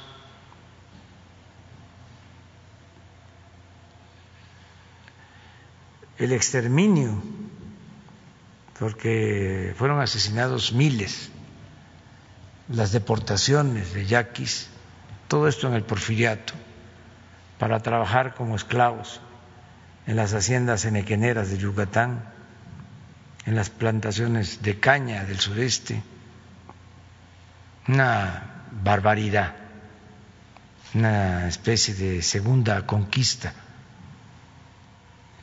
Entonces, ahora que estamos conmemorando los 200 años de nuestra independencia, pues lo que queremos y no aceptaron, pero este es un acto de conciencia y de voluntad, no es nada obligatorio, nada por la fuerza. Le pedimos al rey de España que se ofrecieran disculpas a los pueblos originarios. Ellos hasta ahora no han respondido. Ha habido este cuestionamientos a nuestro gobierno, ¿no? Por pedirles esto, que era buscar eh, una auténtica reconciliación a partir de ofrecer disculpas por el autoritarismo. Entonces, no podemos estar pidiendo nosotros que los gobiernos extranjeros otras instancias del exterior se disculpen si nosotros no hacemos lo mismo, porque a partir de que se logra la independencia política de México, continúan también prácticas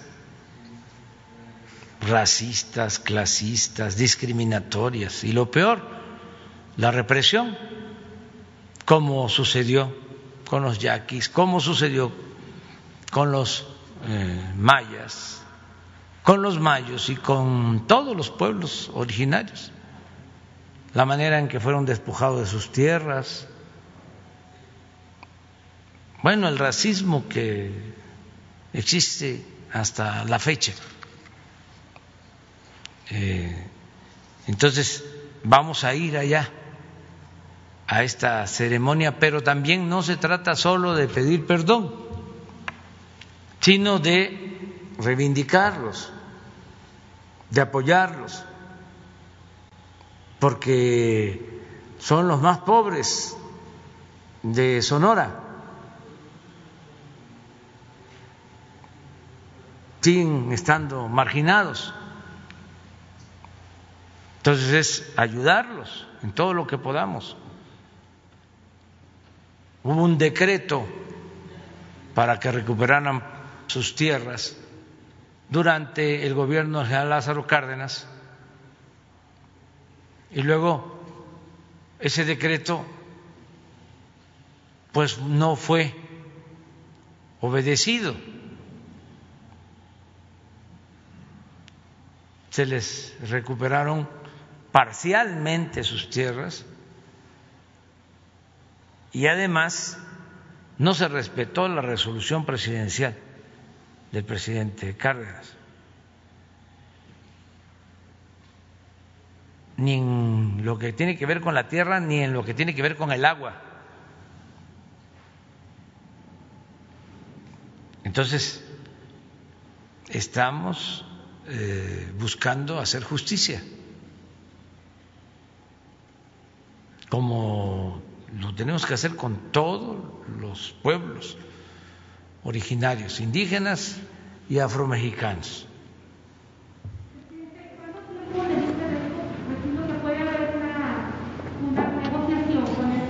Voy ahora que lo estás planteando, em,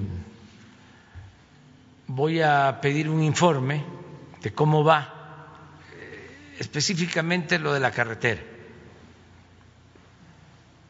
a Delfo y le voy a pedir también a Ricardo Mejía que me informe sobre esto y que se apuren para que se llegue a un acuerdo y que no se provoquen enfrentamientos, que se evite la violencia, que se llegue a un acuerdo, porque si esto ha exacerbado este, las cosas, eh, ha calentado mucho los ánimos ahí, en Obregón, en toda, esa, toda esta región de Sonora, y tenemos que buscar soluciones pacíficas, pero también eh, efectivas, o sea, que resuelvan el problema. Diálogo con compromisos, pues.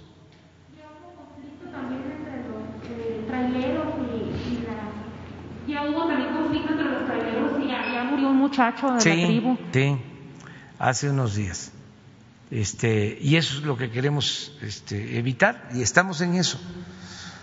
Porque estamos limpiando para que no estén tomadas casetas, porque era un negocio que tenían. Y ya se han ido eh, liberando casetas en Nayarit, en Sinaloa, falta Sonora, porque queremos que sea a través de un diálogo para evitar la confrontación. No hay que olvidar de que la política, entre otras cosas, se inventó para evitar la confrontación, para evitar la guerra. Por eso cuando declaran la guerra al narcotráfico, la política se va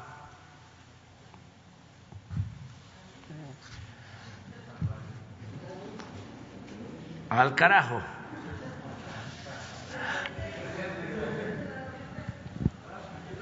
Gracias.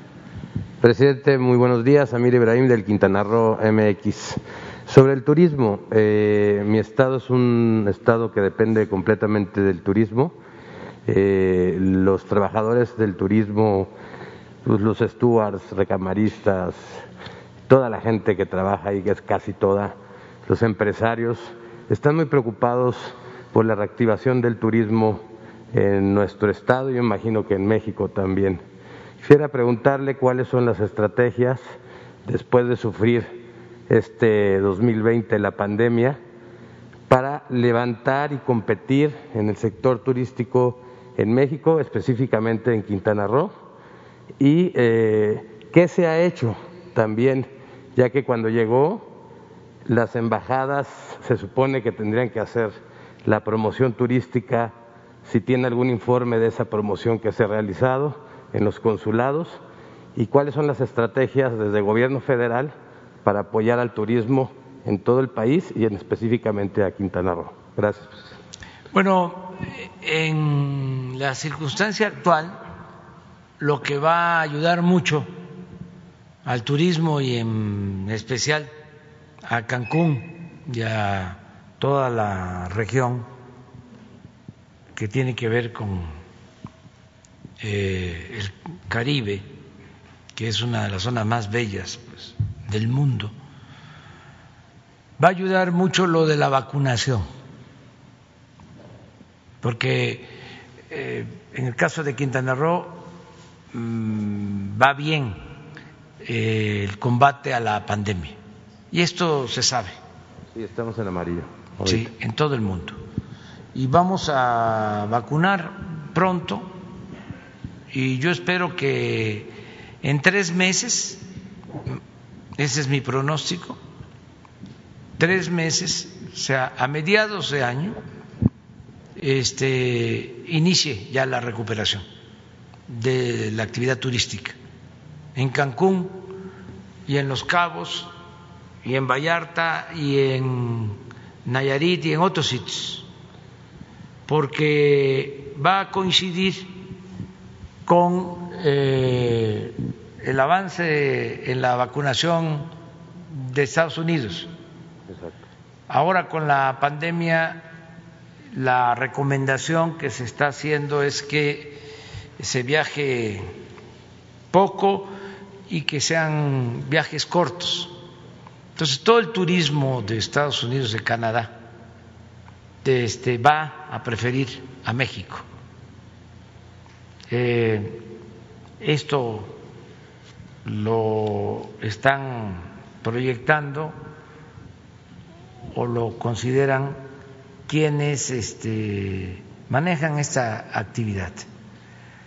De modo que nosotros nos vamos a apurar para vacunar y al mediano plazo lo que va también a ayudar mucho es que se va a construir el Aeropuerto Internacional de Tulum es un compromiso y lo vamos a hacer pronto.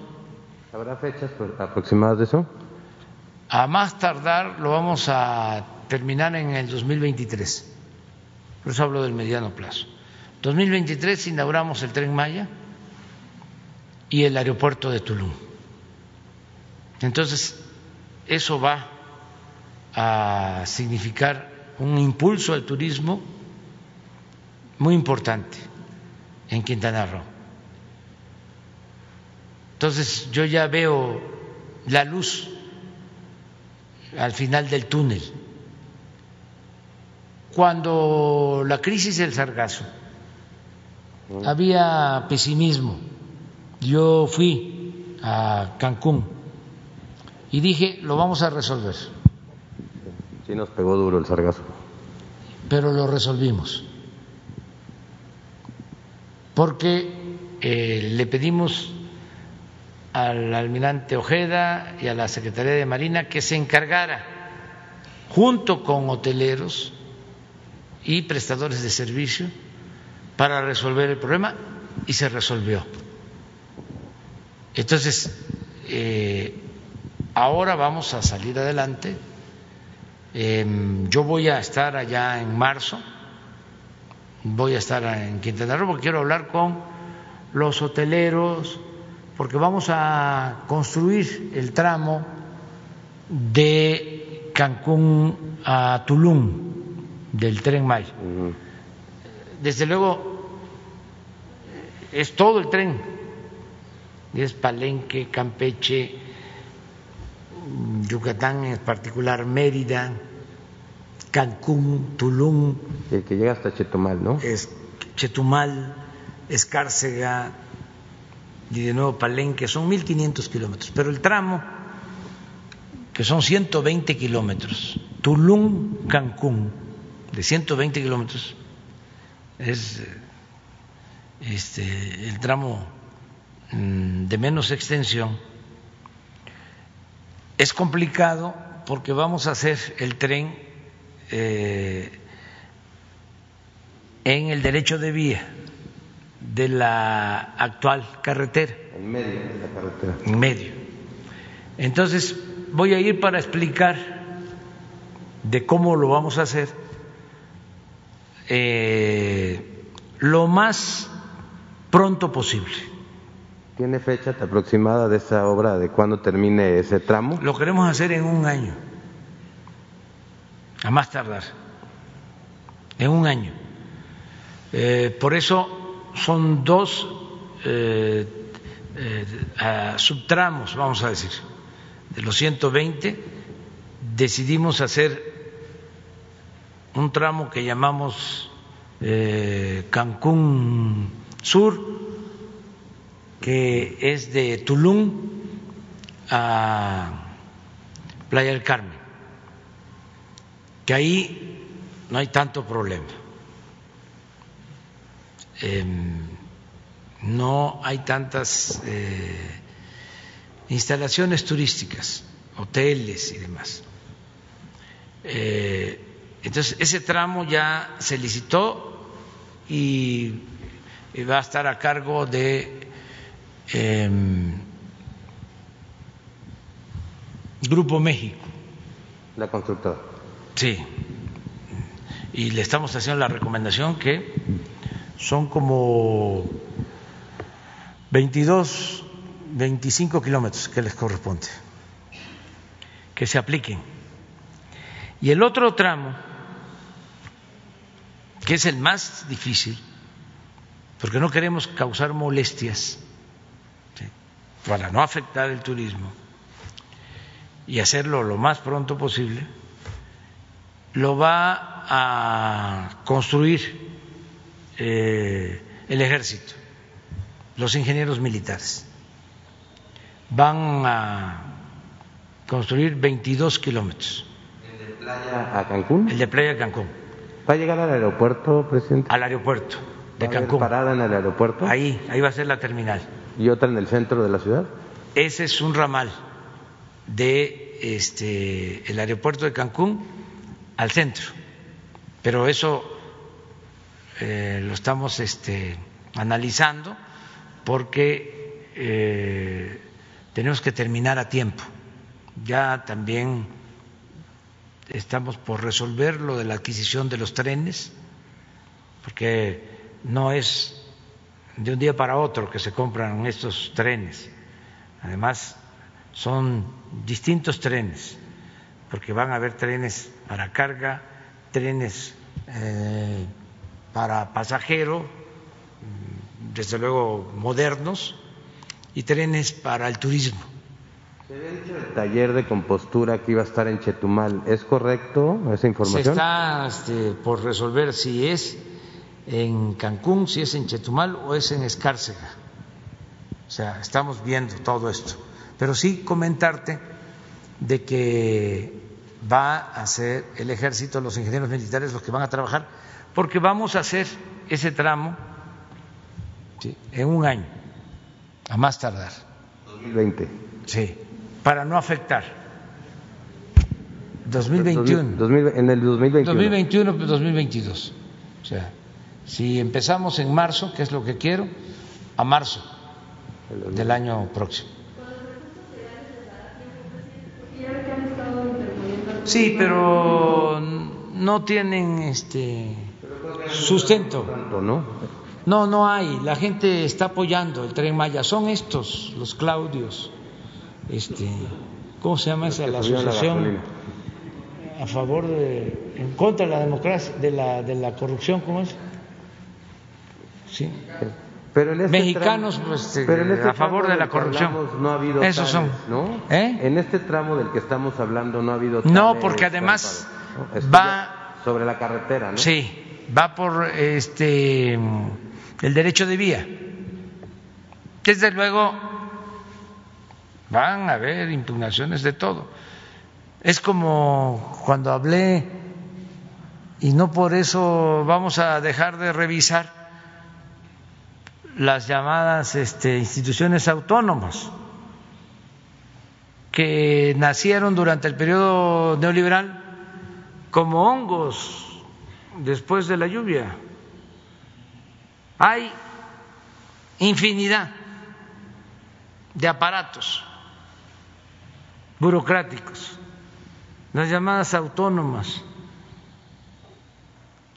la sociedad civil que se puso de moda porque necesitaban este pues eh, legalizar la corrupción y los usaron para legitimar el modelo neoliberal de privatización, de robo.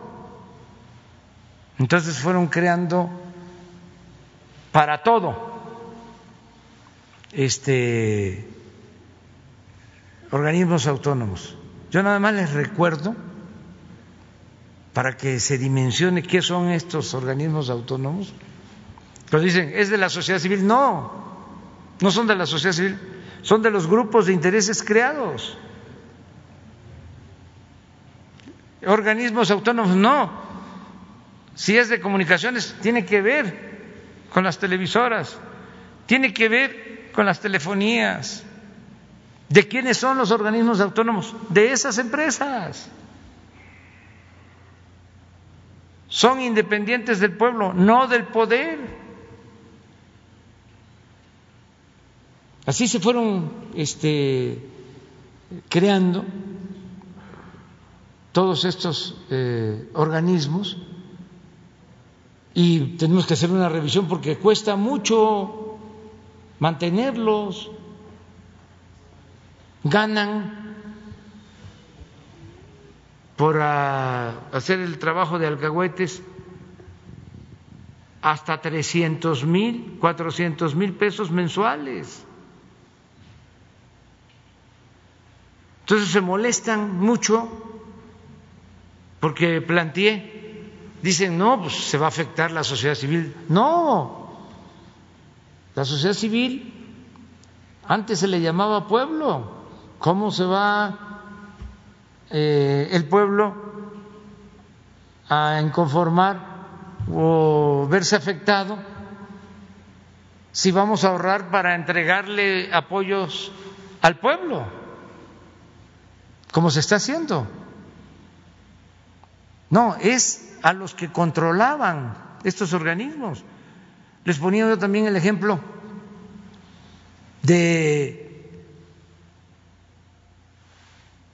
un organismo para garantizar la competencia, de la que no haya monopolios Tenemos dos ejemplos. Uno, cuando planteé la iniciativa para quitar los fideicomisos, porque nos estamos ahorrando como 50 mil millones de pesos con esa decisión. Y por eso no tuvimos necesidad de endeudar al país. Y a ver, díganme, se tomó esa decisión de quitar los fideicomisos. ¿Quién ha padecido? Porque ya no están los fideicomisos. Nadie. Al contrario, todo ese dinero para el pueblo. Bueno, ese organismo fue al Congreso a defender de que no se cancelaran los fideicomisos.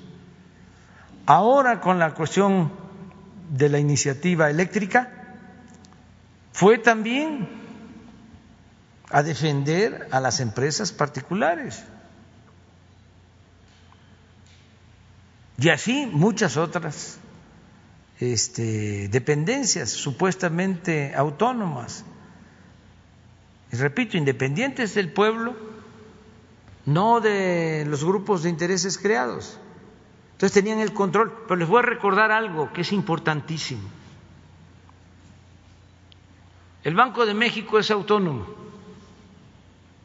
Y desde luego que necesita ser autónomo y seguir siendo autónomo.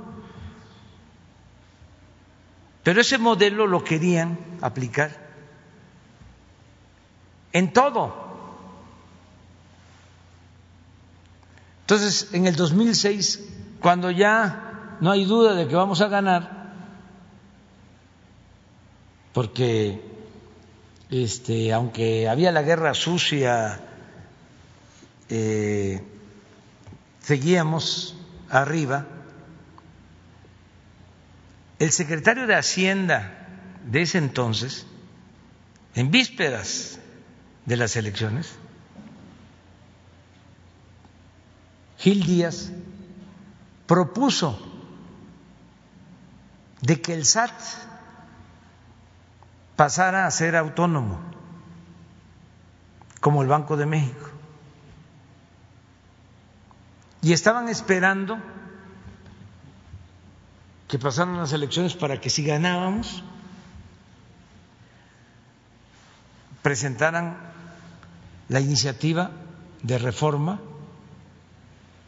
y que el SAT fuese un organismo autónomo. ¿Para qué? Imagínense el gobierno sin los ingresos. Pero ¿para qué querían que fuese autónomo? para mantener la misma política fiscal de privilegios a los que no pagaban impuestos o se les devolvían los impuestos a los de arriba. Como nos hacen el fraude, el SAT queda igual. Entonces todo esto es para entender el porqué de estos organismos autónomos. Entonces, se este, enojan mucho, pero pues yo tengo una eh, característica, soy perseverante y yo estoy aquí para llevar a cabo una transformación. Entonces, no voy a dar ni un paso atrás, ni para agarrar impulso. ¿Saben lo que nos están haciendo? No es queja, ¿eh? Es que hasta me acordé del maestro Pellicer, mi gran maestro, gran poeta de América, porque solicitaron a la presidencia una persona, un ciudadano, al Instituto de la Transparencia que preguntara cuánto papel sanitario usaba, usaba yo.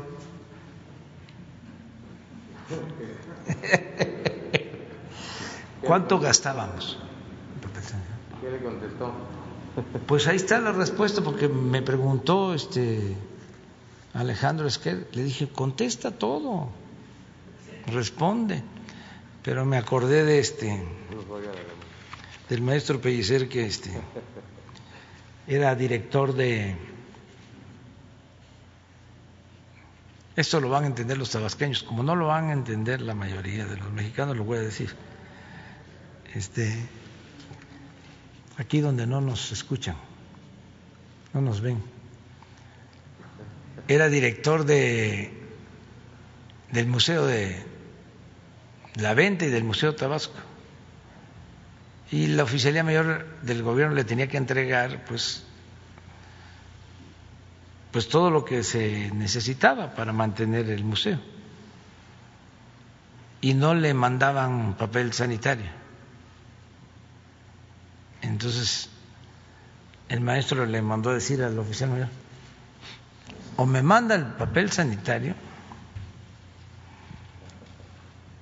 o voy a conseguir unos costales de bacal.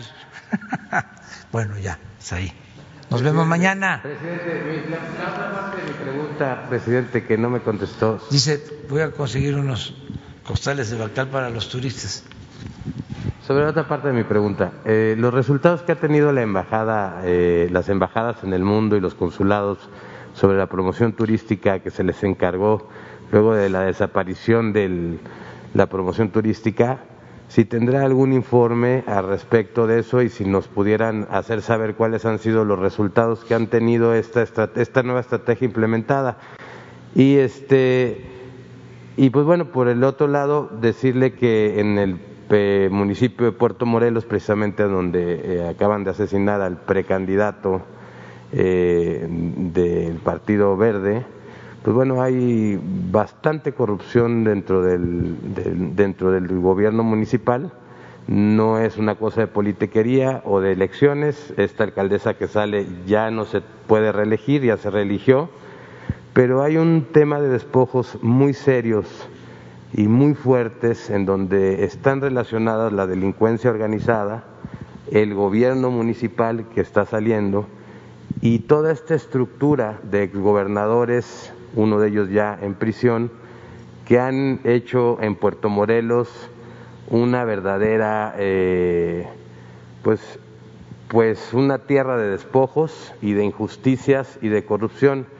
Las asociaciones de ciudadanos que verdaderamente están eh, haciendo activismo en el, en el municipio me han pedido que cuando tenga la palabra le diga que por favor revise al municipio de Puerto Morelos, a la alcaldesa Laura Fernández Piña, quien también presuntamente pudiera estar involucrada en esta estructura de la mafia rumana eh, y, que, eh, y en este despojo de tierras que se ha hecho.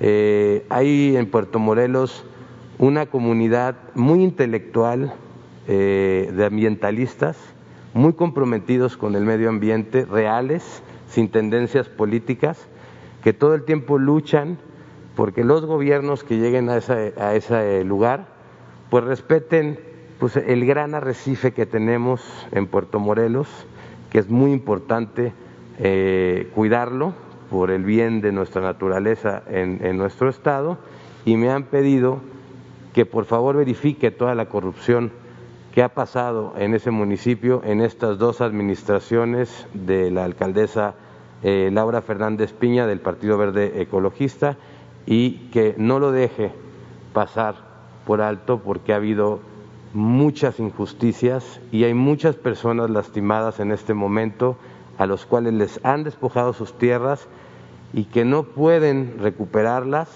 pero que además, si se atreven a decirlo, la delincuencia organizada los, los podría matar. Entonces, estas personas, yo le voy a acercar el documento, si me permite, a Jesús Ramírez de esta investigación sobre estos despojos, para tomar también la secrecía de estas personas y que no corran peligro por lo que, por lo que estoy diciendo ahorita, de modo que ustedes puedan verificar y ojalá puedan proteger también a todas estas personas que están luchando por recuperar lo que les quitaron y que hasta el momento no han podido y que no podrán si no hay una intervención de parte de un poder mayor al del municipio. Muchas gracias, señor presidente. yo te felicito a ti por este, hacer esta denuncia y tienes nuestro apoyo, nuestra protección. No sabemos si este, todo lo que estás expresando obedece a la realidad, tampoco eh, lo descartamos, porque nosotros tenemos que actuar con mucha responsabilidad, pero este, celebramos que estés aquí y que tengas el valor civil de eh, manifestar lo que has dicho, porque te están viendo, así es, y este que cuentes siempre con nosotros, aquí vamos a atender tu planteamiento. Y acerca de la promoción turística se hace en las embajadas, este vamos a pedirle a Marcelo que presente un informe. Solo te puedo decir que es mejor la promoción turística ahora que la de antes. Para empezar, eh, México tiene eh, mejor fama eh, en el extranjero que antes. Sí, eh, es otra cosa, ya, la fama de México en el extranjero. Y esto tiene que ver con el turismo y tiene que ver con todo. Este, ya no es del país de los escándalos de corrupción como era, lo de la violencia así generalizada, sigue habiendo, pero ya no es lo mismo ya es otra cosa. Este, y ahí vamos a ir avanzando para que cada vez nuestro querido México eh, sea más respetado, porque es una gran nación. Y lo de antes era un consejo donde los turistas tenían que pagar eh, un impuesto, los que ingresaban a México y ese impuesto iba supuestamente a un fondo de turismo para la promoción turística y se recibían como ocho mil millones de pesos al año y se robaban la mayor parte de ese dinero. Usaban parte de ese dinero para subvencionar a los medios de información, no a todos, desde luego para entregar este, el famoso chayote. Este, se utilizaba ese fondo con ese propósito y tenían oficinas en todas las ciudades del mundo de lujo, este, ganando los funcionarios en dólar, muchísimo dinero, y no había promoción realmente al turismo. Entonces, me gustaría que este, tanto Marcelo Ebrard como eh, Miguel Torruco, Miguel Torruco, te este, explicaran cómo vamos en esta materia. Gracias, presidente. Y solamente este, eh, un agradecimiento de parte de mi señora madre, que este, falleció el sábado pasado, la enterré este martes eh, este, y siempre me dijo que cuando me tocaba la palabra le agradeciera por la pensión que de adulto mayor que siempre recibió y que siempre le ayudó para poder este, comprar las cosas que a ella les gustaba. Entonces, he hablado con muchos adultos mayores que de igual manera agradecen la parte, eh, esta gestión, digamos, está ya derecho que tienen y pues bueno, pues cumplida la promesa para mi mamá. Además, es un derecho de todos los adultos mayores. Nos vemos mañana.